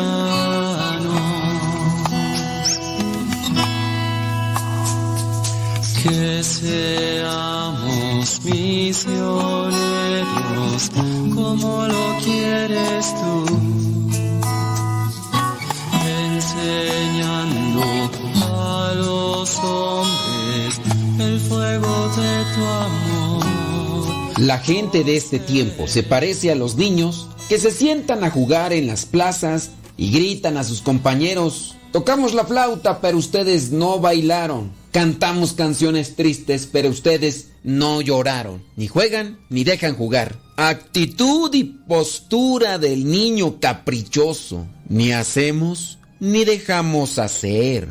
Y ya no son actitudes y posturas de niños, sino que muchas veces los mayores así andamos, los que desconfían de todo, los que a todo le ponen peros, excusas, justificaciones, los que van siempre a contracorriente, o como diría don Teofilito, los que vamos, están los que ponen un dedo positivo en cualquier obra que va a comenzarse o se va a emprender y siempre van a tener algo que decir, una falta que poner, una forma distinta de hacer las cosas, los que de todo opinan, pero no tienen un criterio claro de nada. Y ya no somos niños pequeños, pero sí vivimos con una actitud infantil. A veces es un comportamiento permanente, otras veces es un comportamiento esporádico, pero sí se da. A lo largo de nuestra vida nos encontramos con muchos casos de estos o nosotros somos ese tipo de casos. En la actualidad se da un tipo de manifestación catalogada como cancelación. La cancelación es una manifestación social preferentemente en las redes sociales, donde una mayoría de internautas se manifiestan en contra de algo, de alguien. Todo esto tiene una característica, desaprueban algo. La mayoría de estos internautas que se adentran a la desaprobación, hace algún tiempo desaprobaron de forma virtual y masiva a un personaje de las historias, de las caricaturas. El personaje, hasta donde nosotros lo analizamos en su modo, que es un personaje de caricatura, no hacía más que andar de enamorado. Era un zorrillo que hablaba con acento francés porque desde lo que se sabe, los franceses inventaron el perfume por falta de agua, por no bañarse, entonces para mitigar los olores, el perfume siempre fue un recurso. Eso es lo que se dice que quedó incluso según como una forma cultural. Y en la caricatura que muchos de nosotros miramos allá en los años 80 y 90, los dibujos animados del mundo animal aparecía este zorrillo siempre queriendo enamorar a cuanta damisela se encontraba. Y comenzaron los grandes grupos de internautas a manifestarse en contra de este animal o de este personaje de caricatura. La empresa o la organización que tiene como negocio proyectar este tipo de caricaturas tuvieron que sacarlo de circulación porque es ofensivo. Y así podríamos ir mencionando diferentes personajes de caricaturas que han sido eliminados, películas que han sido modificadas y han sido quitadas ciertas partes o ciertos personajes porque dentro de la opinión de estos internautas, que son muchos, esto es intolerable. Pero a su vez,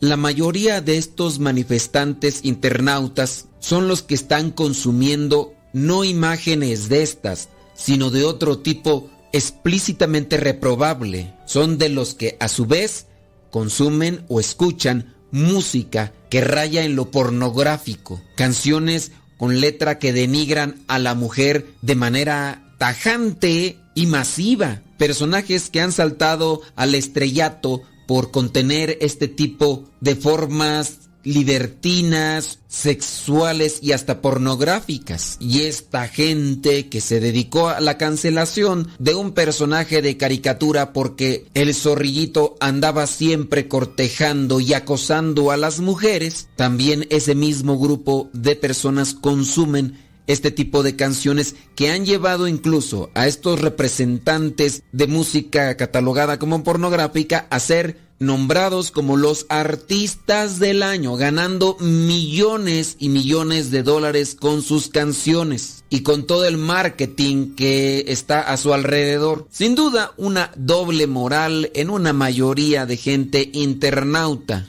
que cuando se juntan llegan a mover a las grandes organizaciones y empresas para que ofrezcan o para que quiten su contenido. Personas que en realidad no saben a veces ni lo que quieren, se mueven más bien a una forma de moda. Lo bueno lo miran malo y lo malo lo miran bueno. Les cantamos música alegre y no bailan. Les cantamos música triste y no lloran. ¿Qué voy a hacer con esta generación? Se pregunta Jesús en el Evangelio y ya nos dice que somos como los chiquillos de la plaza. Nunca nos ponemos de acuerdo para nada. La cuestión es estar siempre en contra del otro. Y así hay personas con ese tipo de actitud que aunque las cosas estén bien, la cuestión es llevar la contraria, poner peros, hacer pasar un mal rato. Dice en el versículo 18, porque vino Juan que ni come ni bebe y dicen que tiene un demonio, luego ha venido el Hijo del Hombre que come y bebe y dicen que es un glotón y bebedor. Ni creyeron a Juan a quien veían muy austero y les daba miedo, pero ahora están criticando a Jesús y poco menos que lo llaman bebedor, borracho, porque come con publicanos y pecadores. En aquel tiempo de Jesús todos tenían en mente la llegada del Mesías, porque era la esperanza de Israel desde todos los siglos, pero con los profetas se había ido incrementando esa esperanza. Se preguntaban si Juan sería el Mesías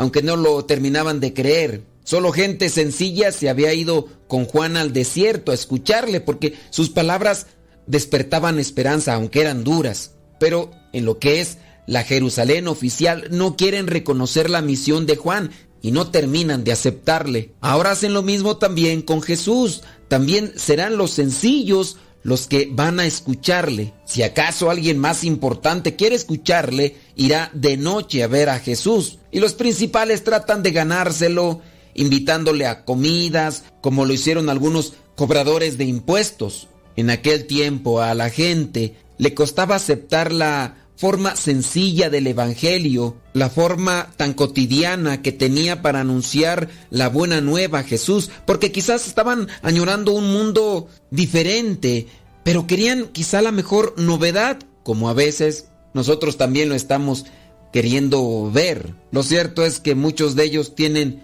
su corazón llenos de vicio y maldad y por eso no aceptan a Jesús, no entienden lo que es el mundo de misericordia, el mundo de perdón, de armonía, no entienden esto de sentirse hermanos, porque ya desde aquellos tiempos se daba mucha separación. Jesús está haciendo un llamado de atención, no hemos aprendido a escuchar la voz de Dios. Los de aquel tiempo no pusieron atención a lo que decía Juan el Bautista, tampoco ponían atención a lo que decía Jesús. En la actualidad, vivimos de una forma tan acelerada, tan estresante, que se hace muy difícil la escucha. Donde no hay escucha, no puede haber una comunicación realmente fortalecida. Donde la comunicación es pobre, suelen nacer la mayoría de nuestros conflictos y basta que lo miren algunos de los matrimonios. Si la comunicación es pobre, hay malentendidos, sospechas,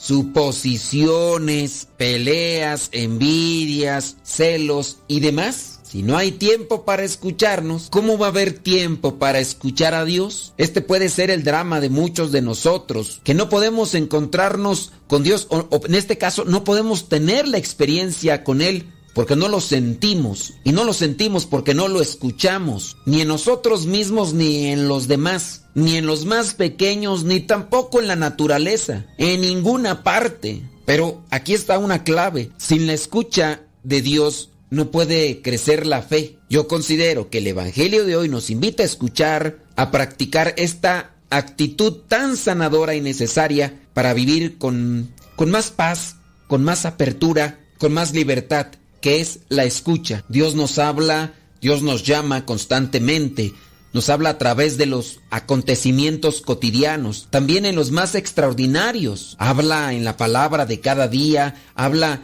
en el interior del corazón, en los pensamientos, en los sentimientos, habla a través los otros, de los que te cruzas en tu camino, de tus familiares, de tus vecinos. Dios grita en los más necesitados, en los acontecimientos de la historia. Basta que abramos el corazón para entender realmente el mensaje de Dios y no caminemos por la vida siempre con esa actitud caprichosa, berrinchuda, geniuda y malhumorada, quejándonos de todo, rechazando todo, pero sin hacer nada para poderlo solucionar. Dice por ahí una frase, el que más critica es el que menos hace. Guardemos silencio y pensemos con sabiduría. Actuemos con prontitud y dejemos que Dios vaya trabajando en nuestras vidas. Cuánto me amas Jesús, qué infinito tu amor, moriste para salvarme.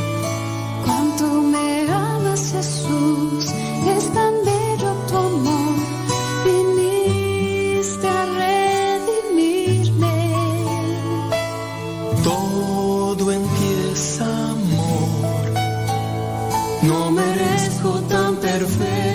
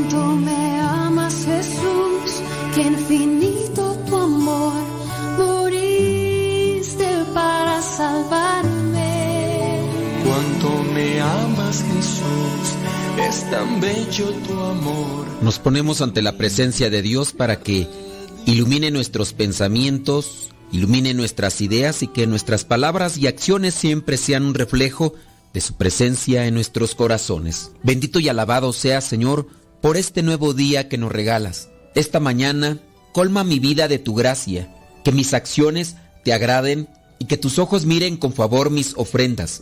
Divino Señor, dame mucha inteligencia para poder resolver las situaciones complejas que se me presentan a lo largo de este día y ayúdame a tomar las mejores decisiones para salir airoso de las pruebas. Concédeme la dicha de vivir un día muy productivo, Señor, con aquel propósito que tienes para mí y haz que disfrute cada instante que tienes planeado, que disfrute de mis amigos, de mi familia. Regálame la dicha de aprovechar todos los momentos y sacar una enseñanza de cada uno de ellos. Úsame para el plan que tienes, Dios de amor, que mi palabra sea esa semilla que pueda sembrar en el corazón de mi prójimo, en los corazones de las personas que están apartadas de ti y que necesitan encontrar el camino de vuelta a tu casa. Pongo lo mejor de mí a tu disposición, obrando con mucha fe y lleno de entusiasmo. Señor, mira con piedad a este mundo que no encuentra la ruta correcta. Llena los corazones de esperanza e ilumina sus mentes para que puedan decidir mucho mejor. Te pido por nuestras autoridades que son guía y parte importante de la sociedad para que tengan la sabiduría de llevar a su pueblo por los senderos ideales, apartados de la corrupción del mal. Aumenta mi fe en tu palabra y haz que mi oración sea más fuerte. Permíteme conocerte cada día más para llevar tu nombre hacia los lugares que tú deseas, para conversar y platicar de ti con mi familia, para convertirme en un mensajero de tu amor y tu paz, que alivie las penas de aquellos que te necesitan. Dios amado, ayúdame a vivir este día con entusiasmo y sensatez. Permite que pueda tomar las decisiones correctas que me acerquen a conseguir mis sueños. Corrige mis pensamientos, corrige mis actitudes. Concédeme la humildad y la sabiduría necesaria para alcanzar la madurez espiritual que necesita para ayudarme y ayudar a los demás. Espíritu Santo, fuente de luz, ilumínanos. Espíritu Santo, fuente de luz, llénanos de tu amor. La bendición de Dios Todopoderoso, Padre, Hijo y Espíritu Santo, descienda sobre cada uno de ustedes y les acompañe siempre. Soy el Padre Modesto Lule de los misioneros servidores de la palabra. Vayamos a vivir el Evangelio. Lámpara es tu palabra para mis pasos, luz en mi sendero. Lámpara es tu palabra para mis pasos, luz en mi sendero.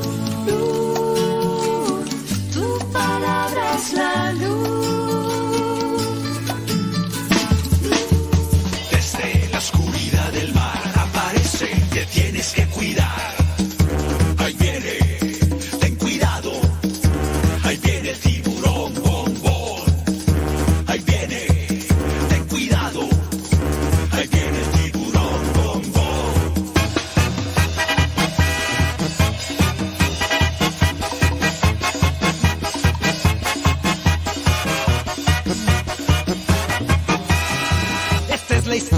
Pez grande y enojón. De los malvados él quería ser campeón. A los otros peces perseguía sin razón. No lo querían por ser malo y muy grosero. Pesado y muy sangrón. Pero en el fondo de su pobre corazón, él se sentía triste, solo y sin amor. Hasta que un día conoció la luz de Dios, su perdón y su alegría, su vida transformó. Bom, bom, bom,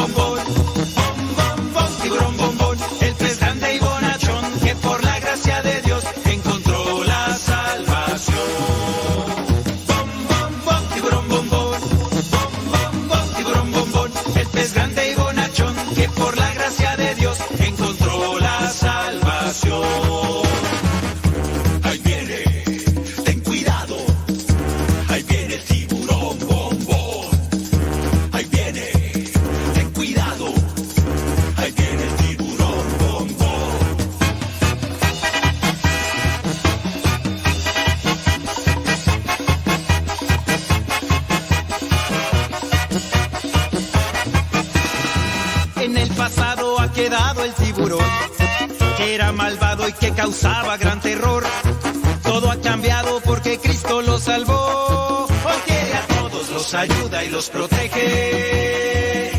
Bombón es un campeón. Esa es la historia de un pez grande y bonachón, que fue atrapado por las redes del amor. Saludos a Anabel, la que espanta. Va anunciando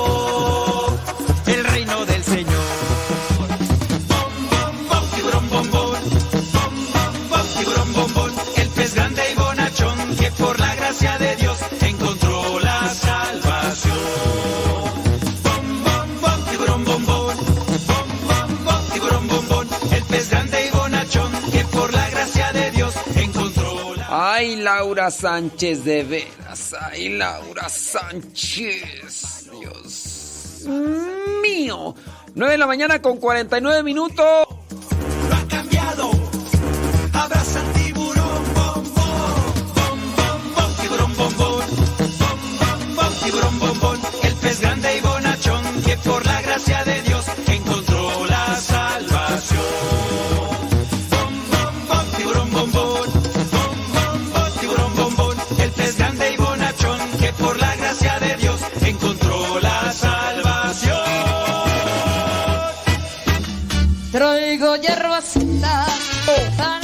Pa'l queso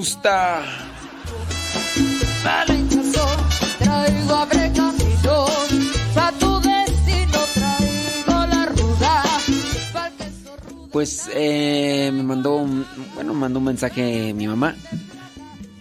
Hoy falleció mi prima Lupe. Prima Goya. Bueno, mi prima Lupi, Lupis Chávez no está, ¿verdad? Pero bueno, no, no nos escucha porque si no ya nos hubiera mandado un mensaje.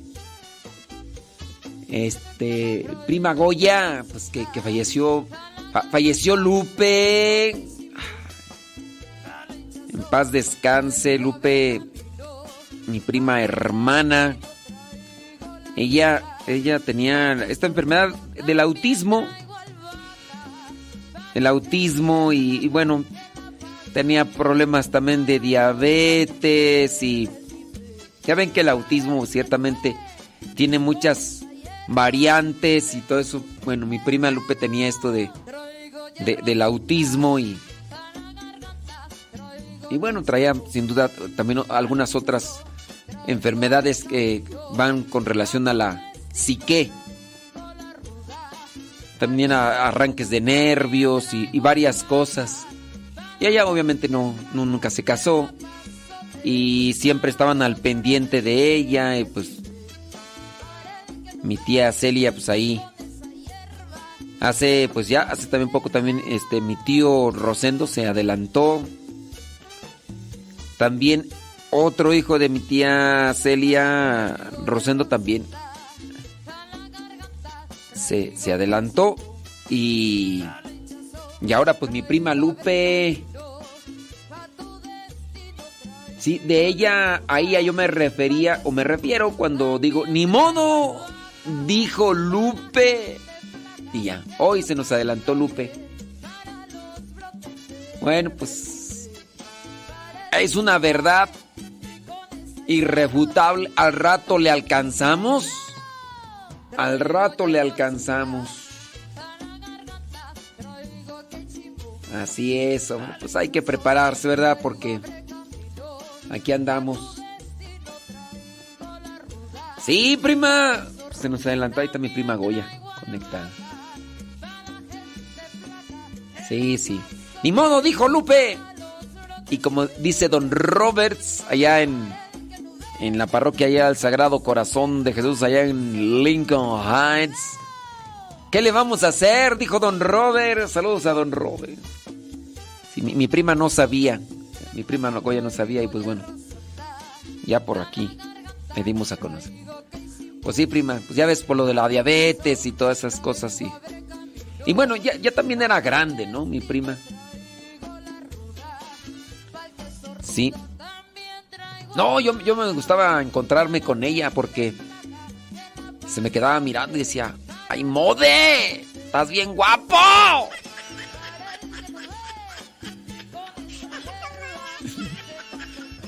Y, y como tenía arranques de nervios, se, cuando me miraba, se, se- llevaba la mano derecha y se la mordía. Decía, ¡ay, mode, estás bien guapo! ¡Ay! Dije, ay, bueno. Por lo menos alguien. ¡Prima, prima! Llevaba la mano hacia la. ¡Ay, mode! ¡Estás bien guapo! ¡Estás bien guapo! Ni modo, dijo Lupe. Ni modo. Y esa expresión de ni modo era porque estaba platicando, no estaban platicando, no, pues estaba haciendo mucho frío, yo ni me quería levantar Y ella de la nada se empezó a decir, ni modo, ni modo, ni modo, ni modo, ni modo, ni modo, ni modo, ni modo.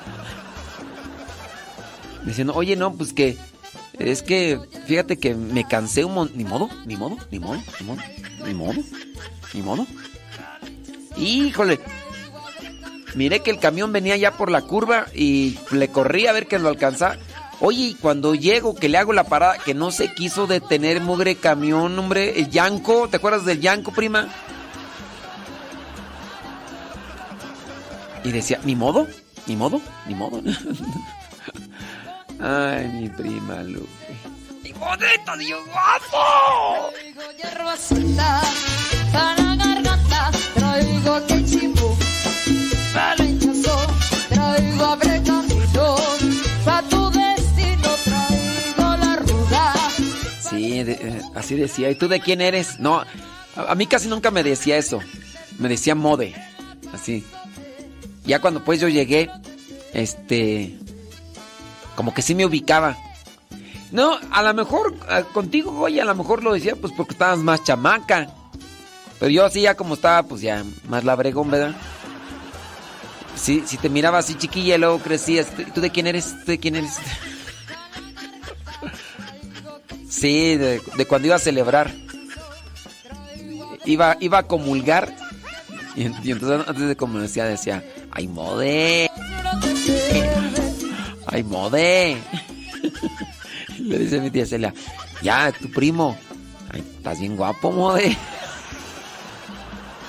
¡Uy!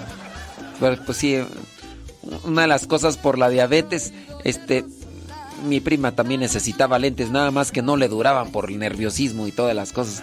No le duraban, pues esa es una verdad, ¿verdad? No, no miraba bien mi prima. Ay, prima. Bueno. Sí.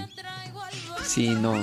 Necesitaba, necesitaba lentes. Y, eh, o sea, sí le, sí le sacaban lentes, pero es que era muy nerviosa, ¿no? De hecho, no la podían llevar así a otros lugares porque pues, le daba la crisis nerviosa y y le compraban lentes, pero pues los dejaba por aquí, los quebraba y... Ay, pues. Ni modo, dijo Lupe, se nos adelantó mi prima. Prima, prima, al rato te alcanzamos. ¿Quién de los que estamos ahorita le, la, alcanzará? Digo, pues por para allá vamos todos.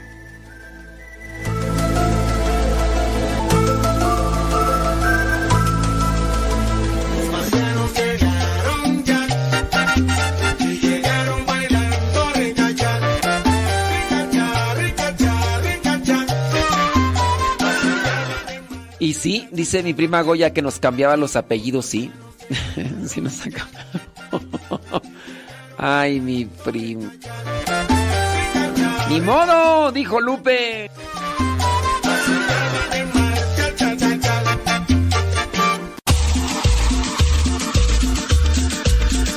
Abuelita, soy tu nieto y ya llegué.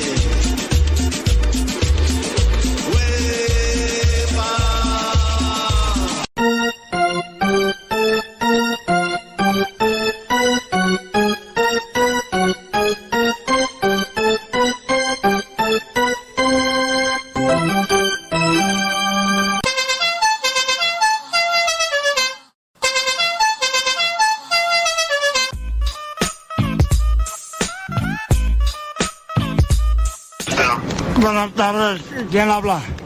Bueno. Bueno. Buenas tardes, ¿de, de parte de quién eres? Me presento, señor. Mi nombre es Rodrigo Ruiz. Me comunico con ¿Y, usted. y, y, y tú de quién eres? Hablo por parte de la compañía de Telcel, señor. Me comunico con usted porque su línea fue seleccionada para obtener un paquete de regalo. ¿Cuál, cuál, cuál línea? A la línea a la cual me comunico, señor. Ah, no, mira, fíjate, ahorita no, o qué, qué me andas ofreciendo, ya, ya no sé ni de dónde me hablan del banco, Ra- no no eres ratero, ¿verdad? Porque me traen bien harto los rateros. No, señor, hablo por parte de la compañía de Telcel. ¿El motivo de mi llamada? Le comento el motivo de mi llamada para invitarlo a que forme parte de la compañía. Y no, mira, yo, no, ah, yo no, a mí, a mí no me andes invitando, ¿verdad? Porque ahorita no tengo chance y este fin de semana ya lo tengo ah, ocupado. Fíjate, acá vienen unos parientes del norte y vamos a hacer una, una borrachera y por si gustas en el rancho de mi compadre Isidro, de mi compadre Isidro en las Jilguerillas. Ah, entiendo, señor. Sin embargo, también es para que usted genere un gran ahorro en su línea celular. De igual Ahorro, ahorro, mira, nunca ahorro nada desde morrillo y nunca me ha gustado ahorrar. Fíjate que, ¿para qué ahorra uno, da? ¿Para qué? El dinero no sirve de nada guardado. ¿Para qué ahorra uno? Mejor ir a compramos cosas, cervezas y triques y botines y sacos perrones para andar en caballo como don Antonio Aguilar. Ah, entiendo, señor. Sin embargo, esta es la oportunidad perfecta para que genere su primer ahorro. Usted me comenta. Eh, mira, bueno, sí, sí me, sí, sí me gusta eh, eh, ahorrar y así porque puedo comprarme, ahorita que traigo una yegua ya bien jodida, bien viejita, pero quiero comprarme un caballo alazán, dime cómo le hago para guardar dinero. Pues, señor, precisamente mi llamada es para que usted genere ese ahorro y usted... ¿Usted vende, usted vende caballos o por qué precisamente, a ver, ¿dónde te veo pues para tratar el caballo? Porque tengo muchas ganas de comprarlo.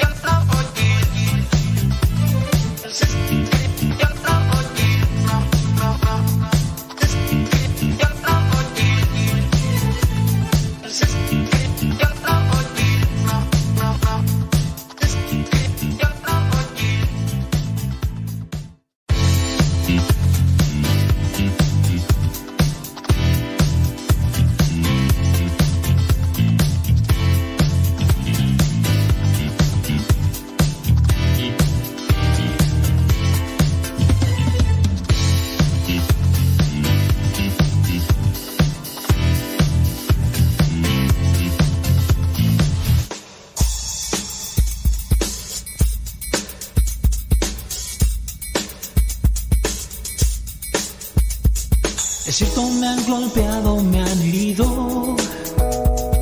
Es cierto, me han pegado, me ha dolido.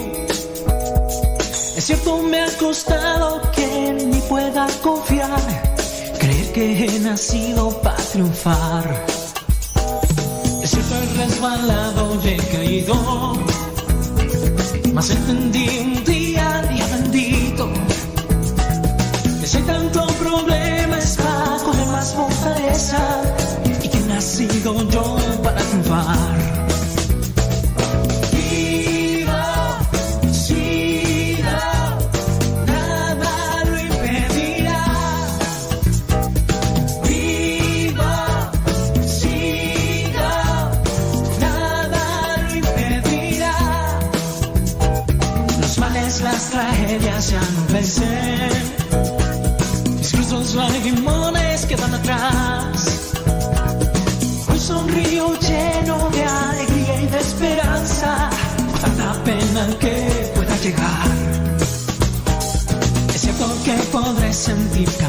O que un error me pueda lastimar.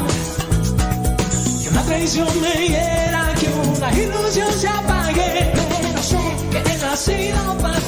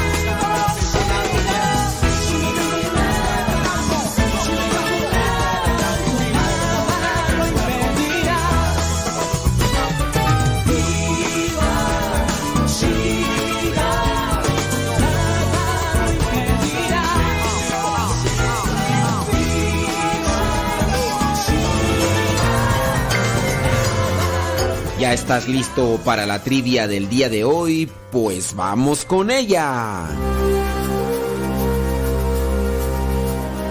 La pregunta es muy sencilla. ¿Quién fue el hombre, quién fue el varón que subió al tercer cielo y regresó? ¿Quién fue el hombre o el varón que dice subió al tercer cielo y después regresó? ¿Fue Cristo? ¿Fue Pablo? ¿O fue el profeta Elías? ¿Quién fue el hombre, aquel hombre que subió al tercer cielo y después regresó? ¿Fue Cristo? ¿Fue San Pablo? ¿O fue el profeta Elías?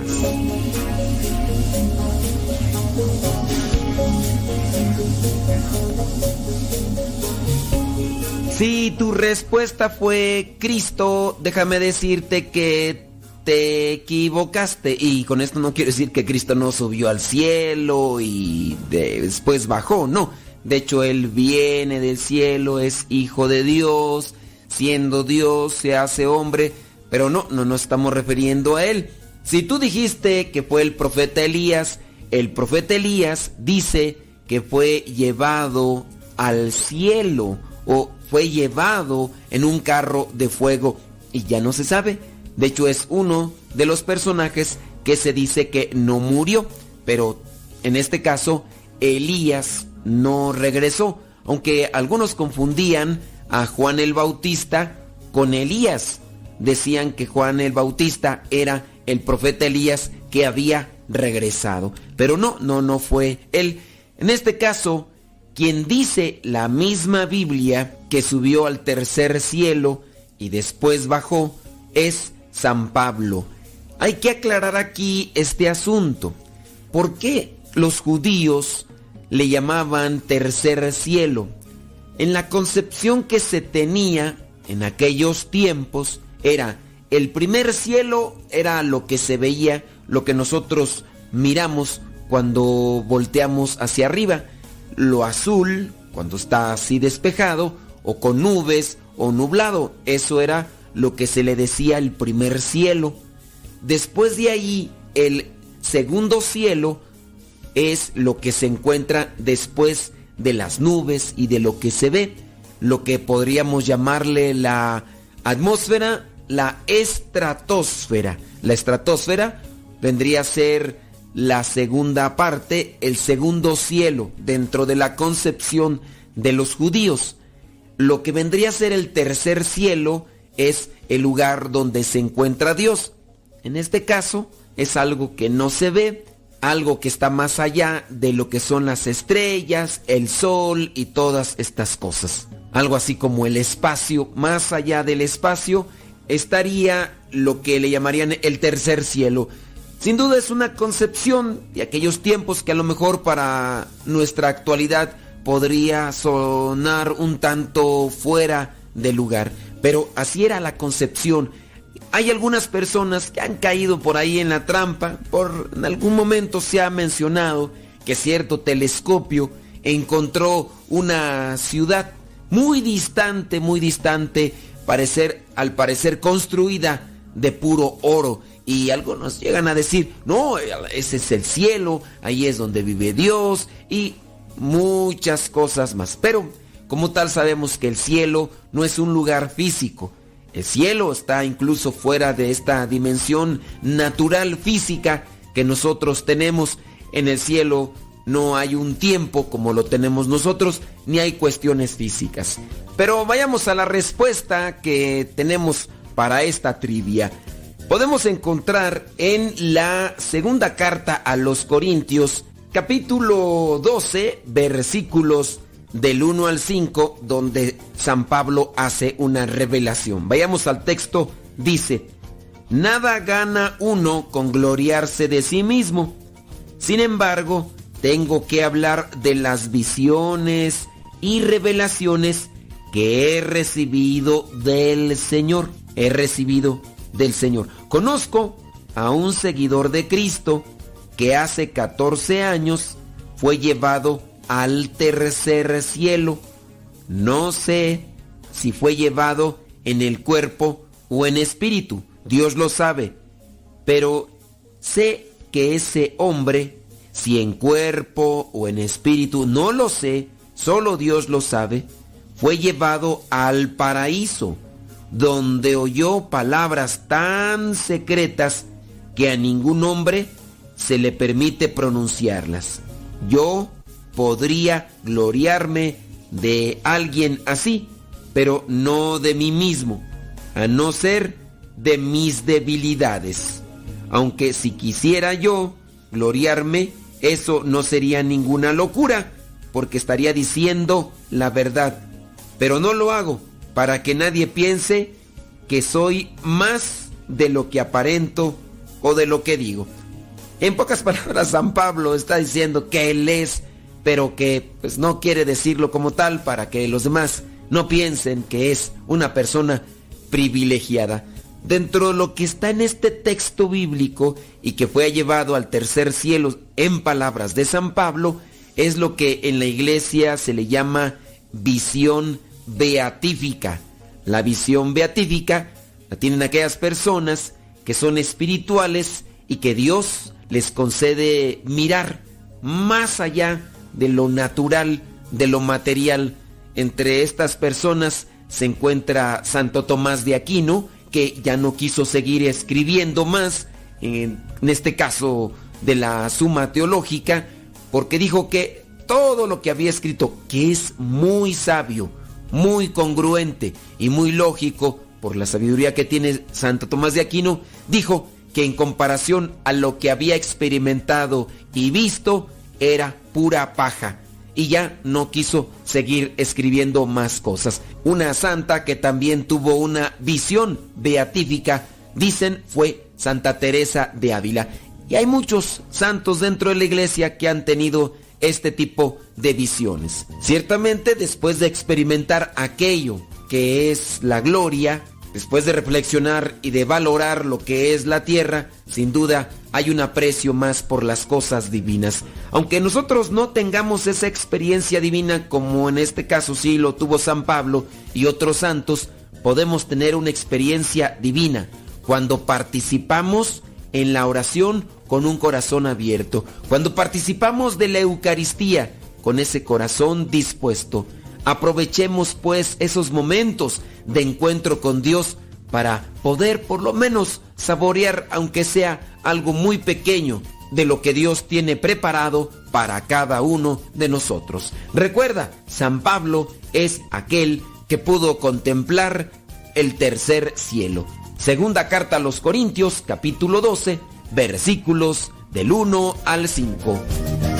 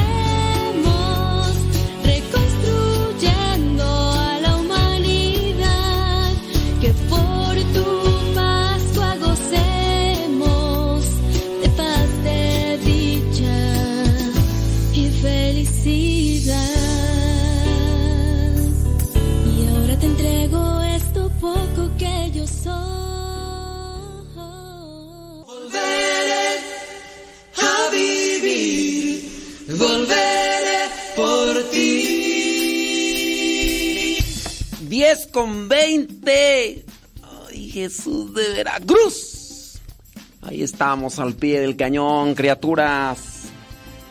¿Cómo le va? ¿Ya le echó algo a la tripa? Espero que ya le hayan echado algo a la tripa. Los que están trabajando, los que están descansando, los que se están preparando para echar una vuelta a su país de origen. ¿Dónde andan? ¿Dónde andan? Ay, Dios mío. Ah, Vamos a quitar ahí. Ya llegaron los metiches ahí al a YouTube. Déjeme, ir- déjeme ir a quitarlos, esos metiches, hombre.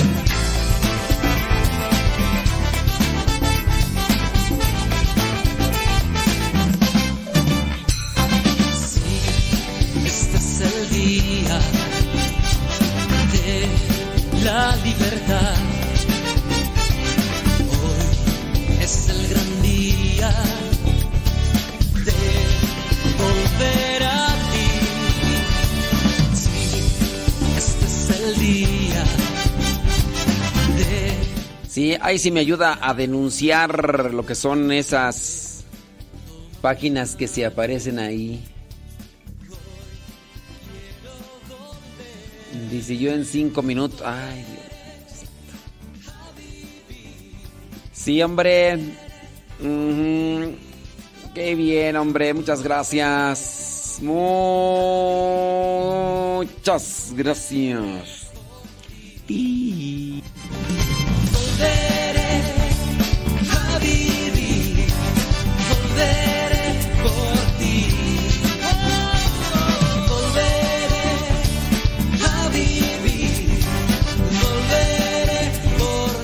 El tercer domingo de Adviento, el tercer domingo de Adviento se propone, se propone el color rosa.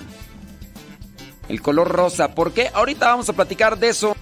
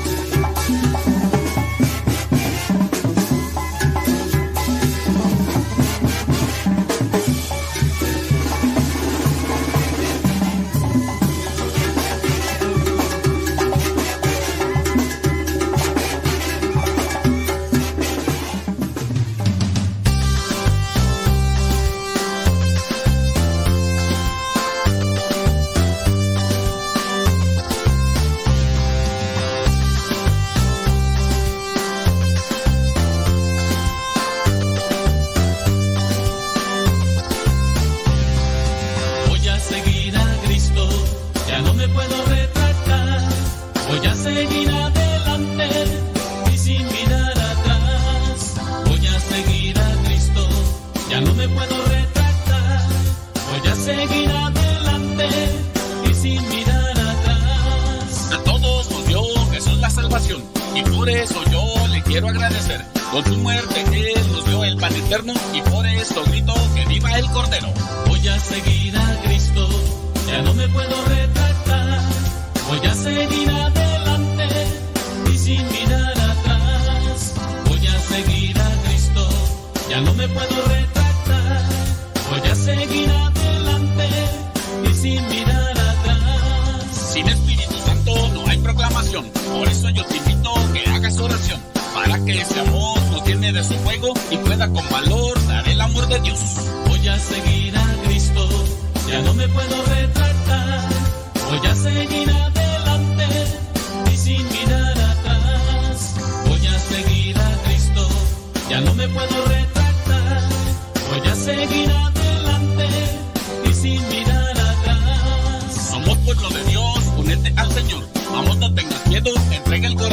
Vamos por todo el mundo a llevar este canto y que todo humano de gloria a nuestro Dios. Voy a seguir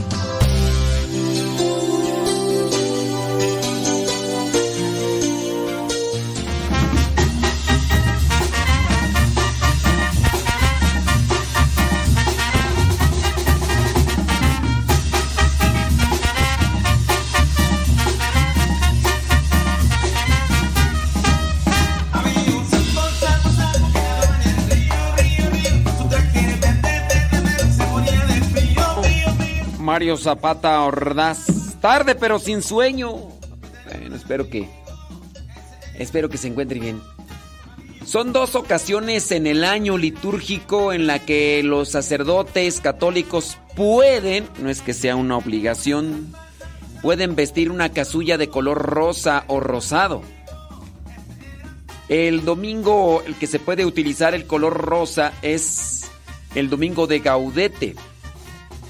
Es el tercer domingo, o sea, este domingo, este domingo ya vendría a ser el tercer domingo de, de Adviento, este domingo 11.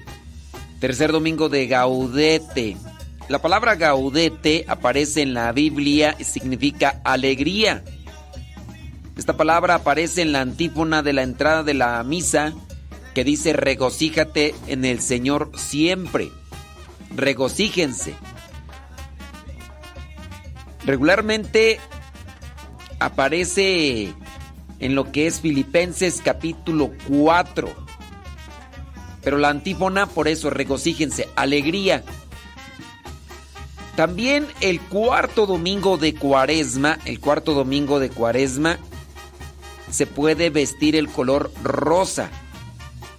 La enciclopedia católica explica, dice que... Bueno, ahí está esta cuestión. Resalta, recuerda que este día también se conoce como Domingo de la Rosa, porque en este día se acostumbra a bendecir en Roma la rosa. Bueno, pues ahí está. Entonces, este domingo, para que no se les vaya a hacer raro, que digan, oye, ¿por, ¿por qué el sacerdote anda vestido de color rosa? Yo, yo la verdad, este, no, no, no es una cuestión que dicen, dicen, ya vístete, no seas, no, deja tu, atrás tu complejo. No. O sea, no es, no es una cuestión de. Sí, no, no, no. Miren, el color rosa para mí, no. Así como el amarillo huevo, amarillo ese escandaloso. Yo podría decirles, por ejemplo, en el caso de, de algunos hermanos que veo que, que se ponen esos colores chillantes rosa, amarillo. ¿Qué otro color tú se pueden poner así? Nomás no quiero decir quién se pone color rosa. No, este amarillo escandaloso. Porque si no, luego el padre Gonzalo. Sí, sí, sí, sí. Él, él se ponía a veces una playera amarillo. Le gustaba mucho una amarilla, una... Ah, ¿sabes cuál también color le se ponía? Un, un naranja. Color naranja, así. Ese naranja de ese... Naranja sabroso. Y este... Pero, de esos... De esos color naranja, túmbame la retina. Ese color naranja, despréndeme la retina. Oh, de esos colores. Yo no, la verdad, no, no me sentiría cómodo yo. No sé, pero. Sí, sí, sí, sí.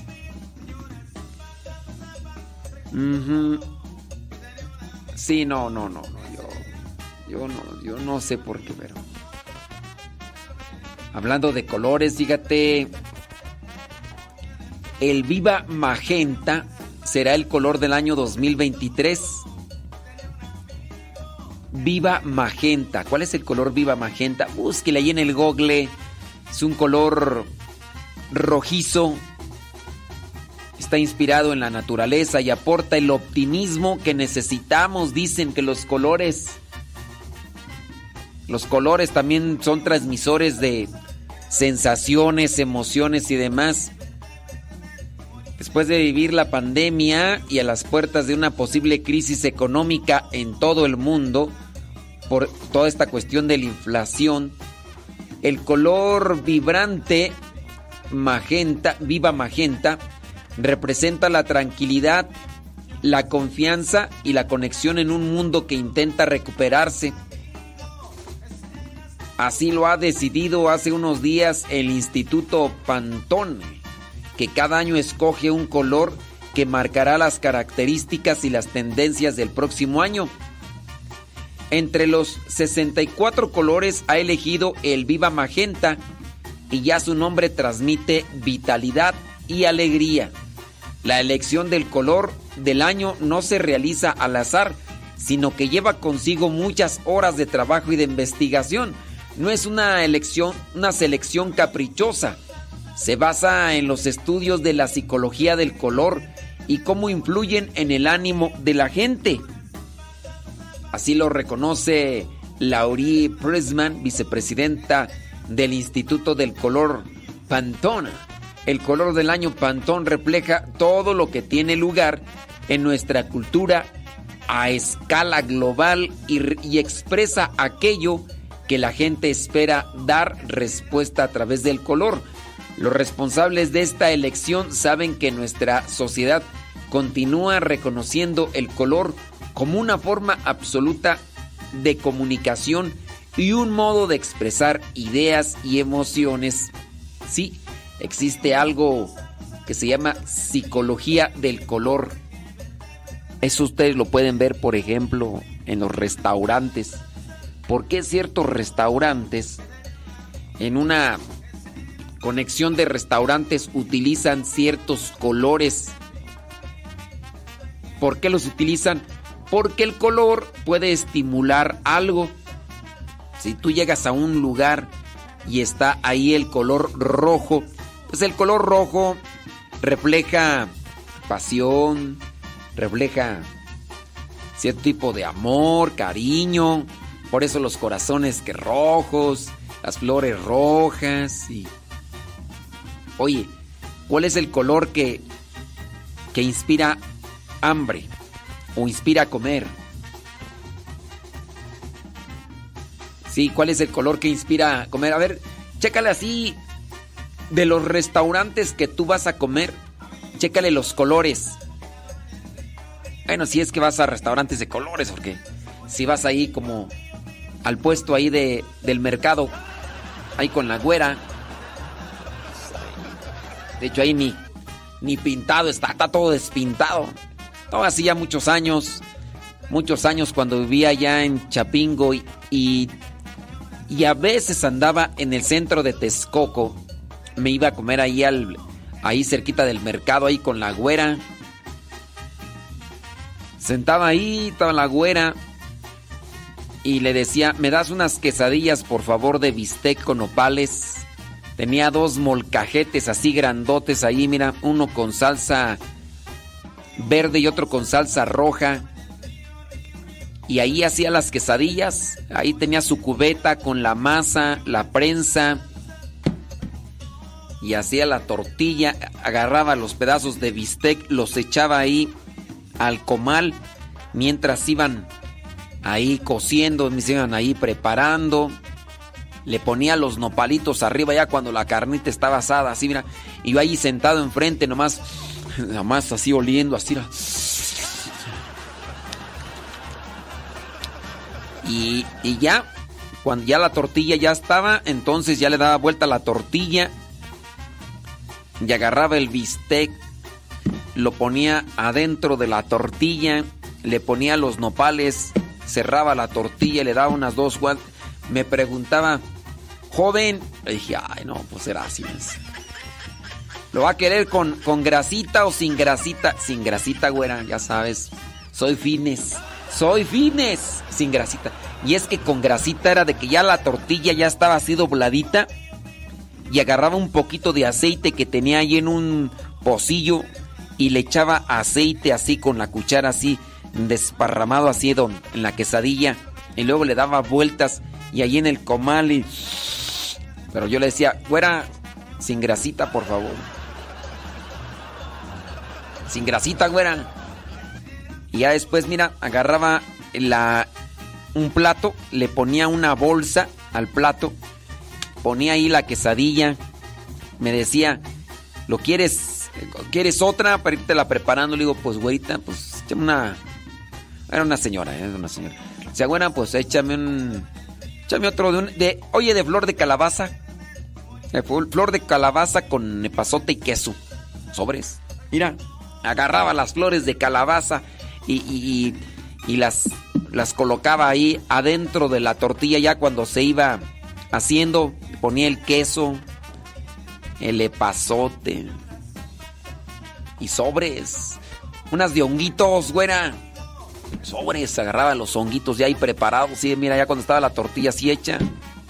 Claro que los que más me gustaban eran los de bistec. ¡Ay! ¡Ay, ay, ay, ay! Hombre, ¿qué, ¿qué color es el color de los restaurantes a donde va regularmente? El viva magenta, este tono carmesí matizado que equilibra lo cálido y lo frío, es claramente un color optimista, muy favorecedor, pero poco convencional y define a la perfección los momentos que estamos viviendo después de pasar esta situación difícil del COVID. Según el comunicado oficial de los responsables que lo han elegido, es un tono poco convencional, pero va a ayudar. De hecho, siempre elige un color que refleja este estado de ánimo global. Este color palpitante y con exuberancia está pensado para promover una celebración alegre y optimista gracias al poder y la fuerza que transmite este color. ¿De qué colores pintas tu casa? También eso refleja mucho. ¿eh? Sí, sí, aquí ya vienen más cosas sobre eso. Más allá de su aplicación en el desarrollo de los productos en ámbito... Ah, ya. Ah, ya no voy a leer yo esto, todo esto aquí. Bueno, eso para el 2023. Sí. Tiempo de adviento, preparación a la Navidad, tiempo de esperanza, tiempo de esperanza y también de paciencia, porque no podemos tener esperanza si no tenemos paciencia. De eso vamos a hablar ahorita. Hoy ya se me hizo agua la saliva. Ya se me hizo agua la saliva. 10 con 44.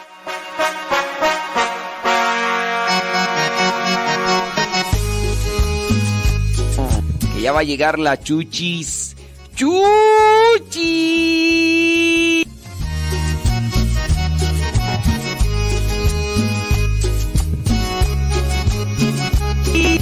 Que ya se va a adelantar la chuchi.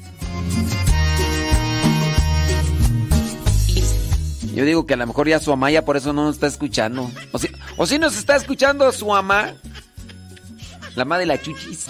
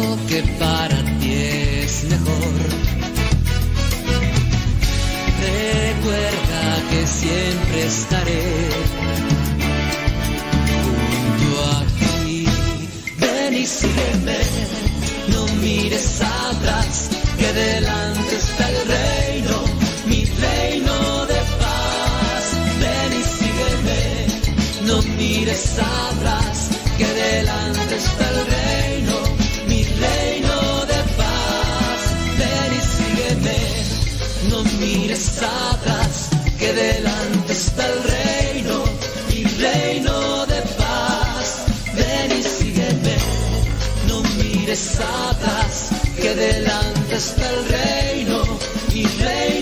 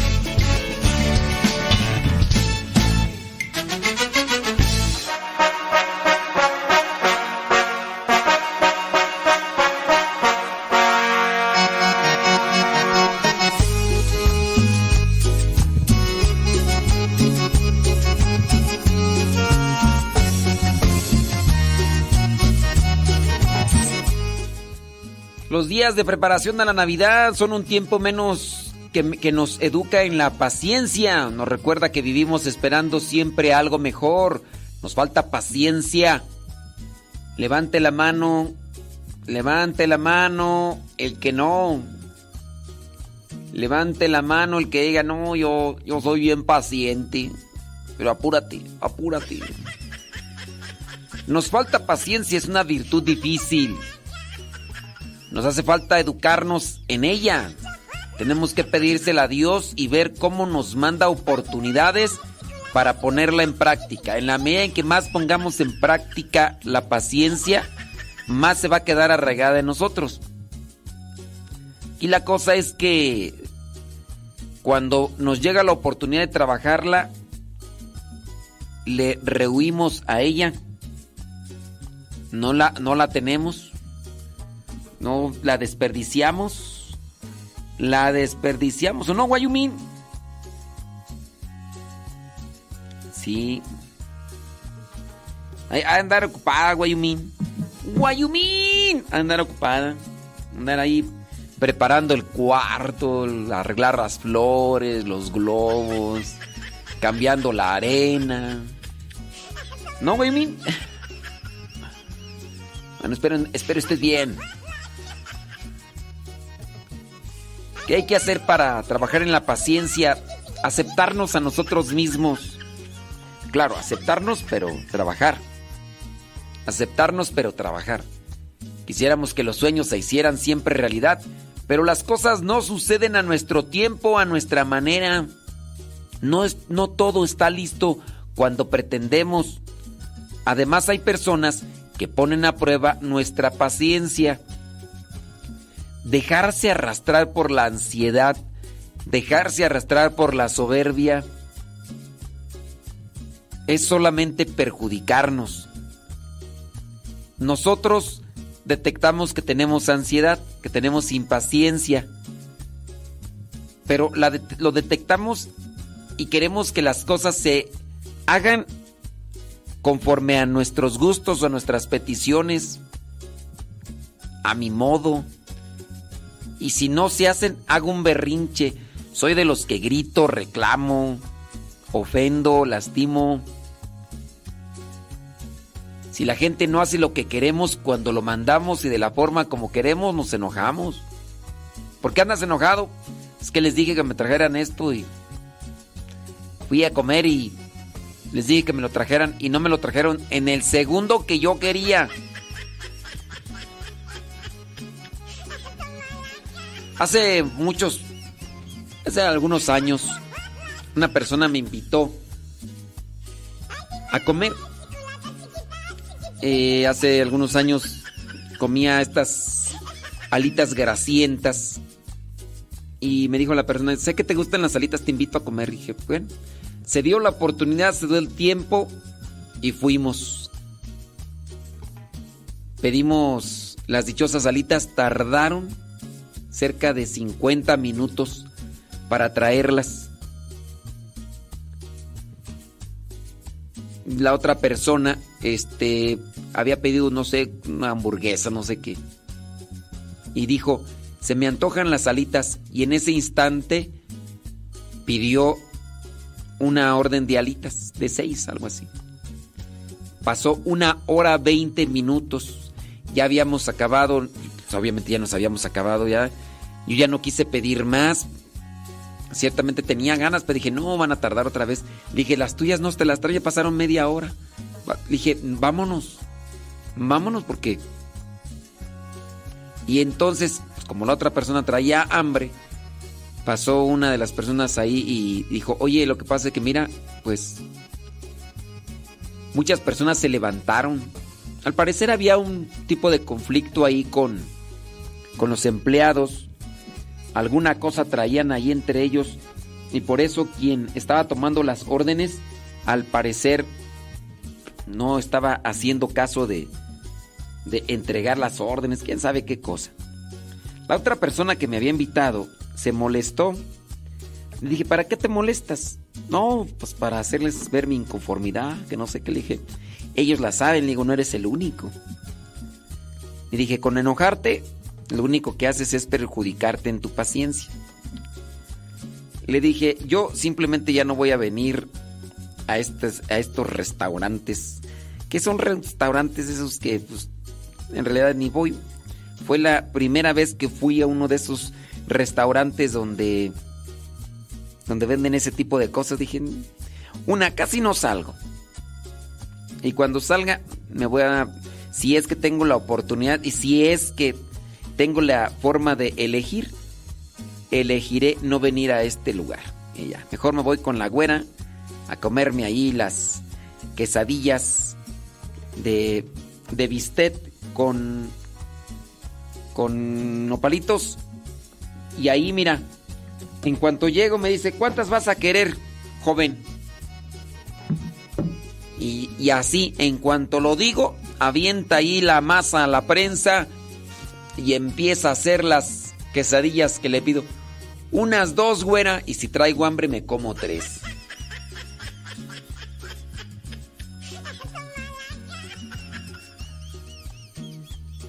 Sí.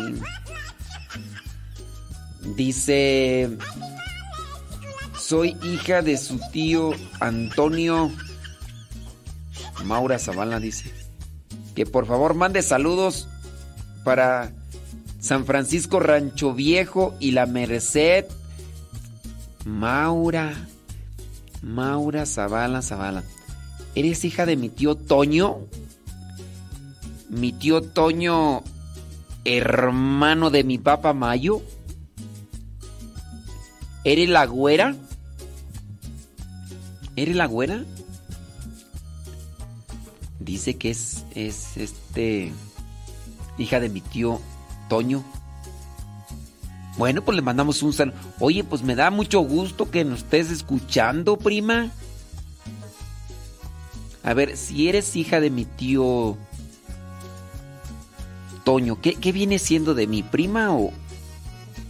A ver, mi tío Toño. Eh, sí es mi prima, ¿no? bueno, pues me da mucho gusto que me estés escuchando, hombre. Uno, uno a veces no se da cuenta, pero ahí nos está escribiendo. Allá, saludos a los de la Merced, Guanajuato. Bueno, nada más tú, yo creo, nos escuchas, no nos escucha nadie más. Bueno, muchas gracias a los del San Francisco Rancho Viejo. San Francisco Rancho Viejo está pegado a la Merced, Guanajuato. Si es mi prima, ¿verdad? A ver, a los que les gusta andar ahí buscando las conexiones familiares. Es la güera. Sí, hace cuántos años que fui allá con mi abuelito todavía cuando estaba en vida, en paz descanse, ¿verdad? Que fuimos a fui a lo de qué fue, tú un cumpleaños o no me acuerdo. Fui y ahí miré a ay, a Cuco. A Cuco. Si es Cuco tu hermano, ¿verdad? Que yo más me acuerdo de te decíamos la güera. Ahí miré a Cuco. Ahí andaba Cuco, de hecho, ¿qué andaba haciendo Cuco? Creo que andaba echando este fertilizante. Dice Leti Núñez que sí somos primos, entonces con, con la güera.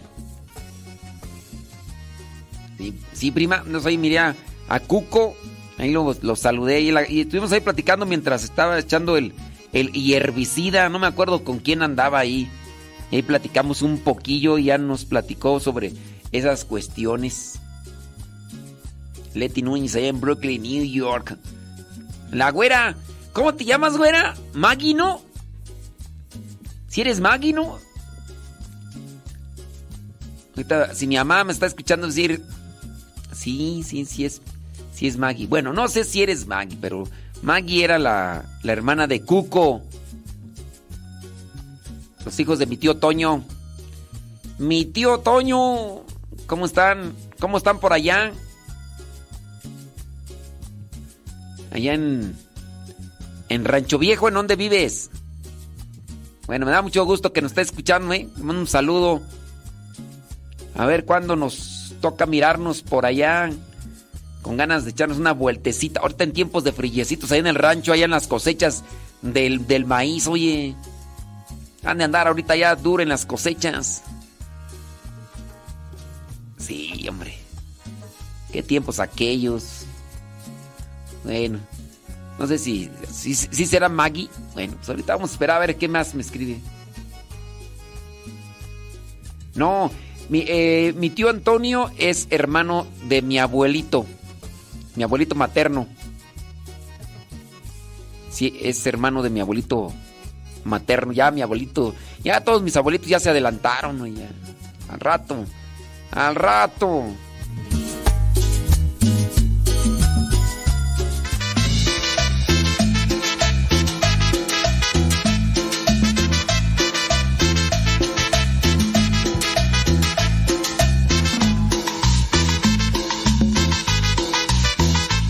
Dice Rosalía, dice, ya ve otro familiar que lo está escuchando.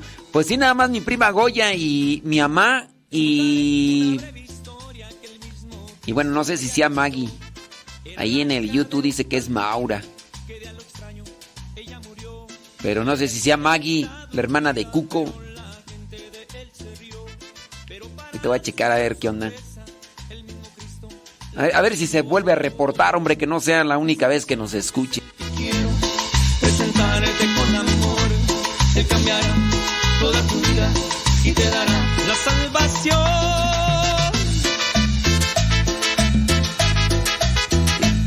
Dice Ramona que ya les antojamos unas quesadillas. Sí, no, pues atórenle, pues si se puede. Ofelia dice. Saludos, Ofelia. Ándele. Dice que quiere unas quesadillas, dice Laura Paredes. Pues ya te estás tardando. Sí, no, órale, atórenle. Ya es la una con. No, que la una. Son las once con, con un minuto a las once. Ya vamos a cortarle ahí en el Facebook y en el YouTube, criaturas. Nos quedamos acá en Radio Cepa.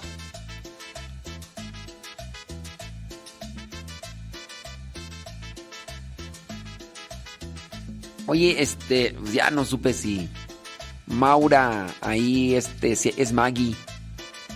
Maura Zavala, Zavala. Oye, eh, si eres Maggie, oye Maggie, descárgate la aplicación o búscala ahí en el Google, búscale Radio Cepa. Porque ahorita que nos desconectemos de YouTube, nos quedamos ahí las 24 horas ahí en Radio Cepa.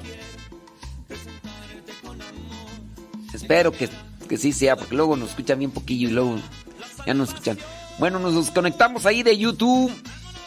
Nos desconectamos de YouTube y ya sábanas. Ahí seguimos en en Radio Cepa, en el Google. Búscale Radio Cepa o si no descarga la aplicación. Así como se descarga la aplicación que del WhatsApp y esas cosas, también descarga la aplicación de Radio Cepa. Y ahí en el Spotify, en el iTunes y en el Google Podcast, búsquenle como Modesto Radio para que sigan escuchando los programas pasados.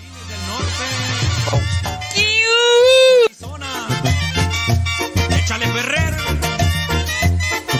Un solo al padre Modesto Lule. Al padre Eduard Gilbert. A mi padrecito Cueto. Y al padre Chido. ¡Vámonos! Que si ya aprendí a bailar. No, yo, yo nací bailando. Muy alejado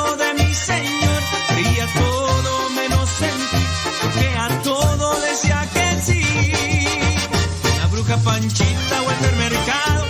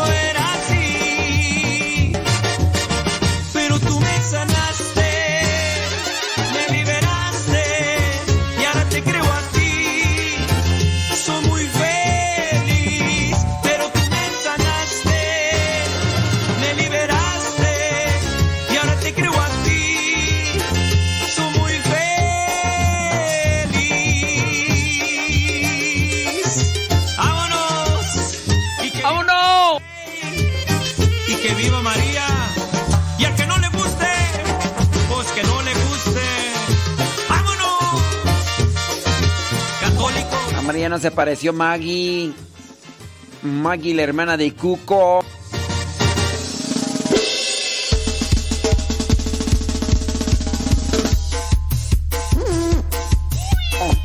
Es viernes y el cuerpo lo sabe. Ándale, señora Gaby, agarre al gato.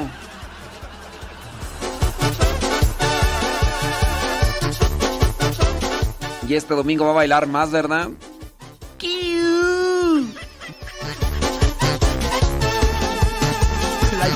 Hoy está de fiesta para Cristo. La iglesia hoy está de fiesta para Cristo. Y todo el mundo danza al ritmo de San Vito. Y todo el mundo danza al ritmo de San Vito. La iglesia hoy está de fiesta para Cristo. La iglesia hoy está de fiesta para Cristo. Y todo el mundo danza al ritmo de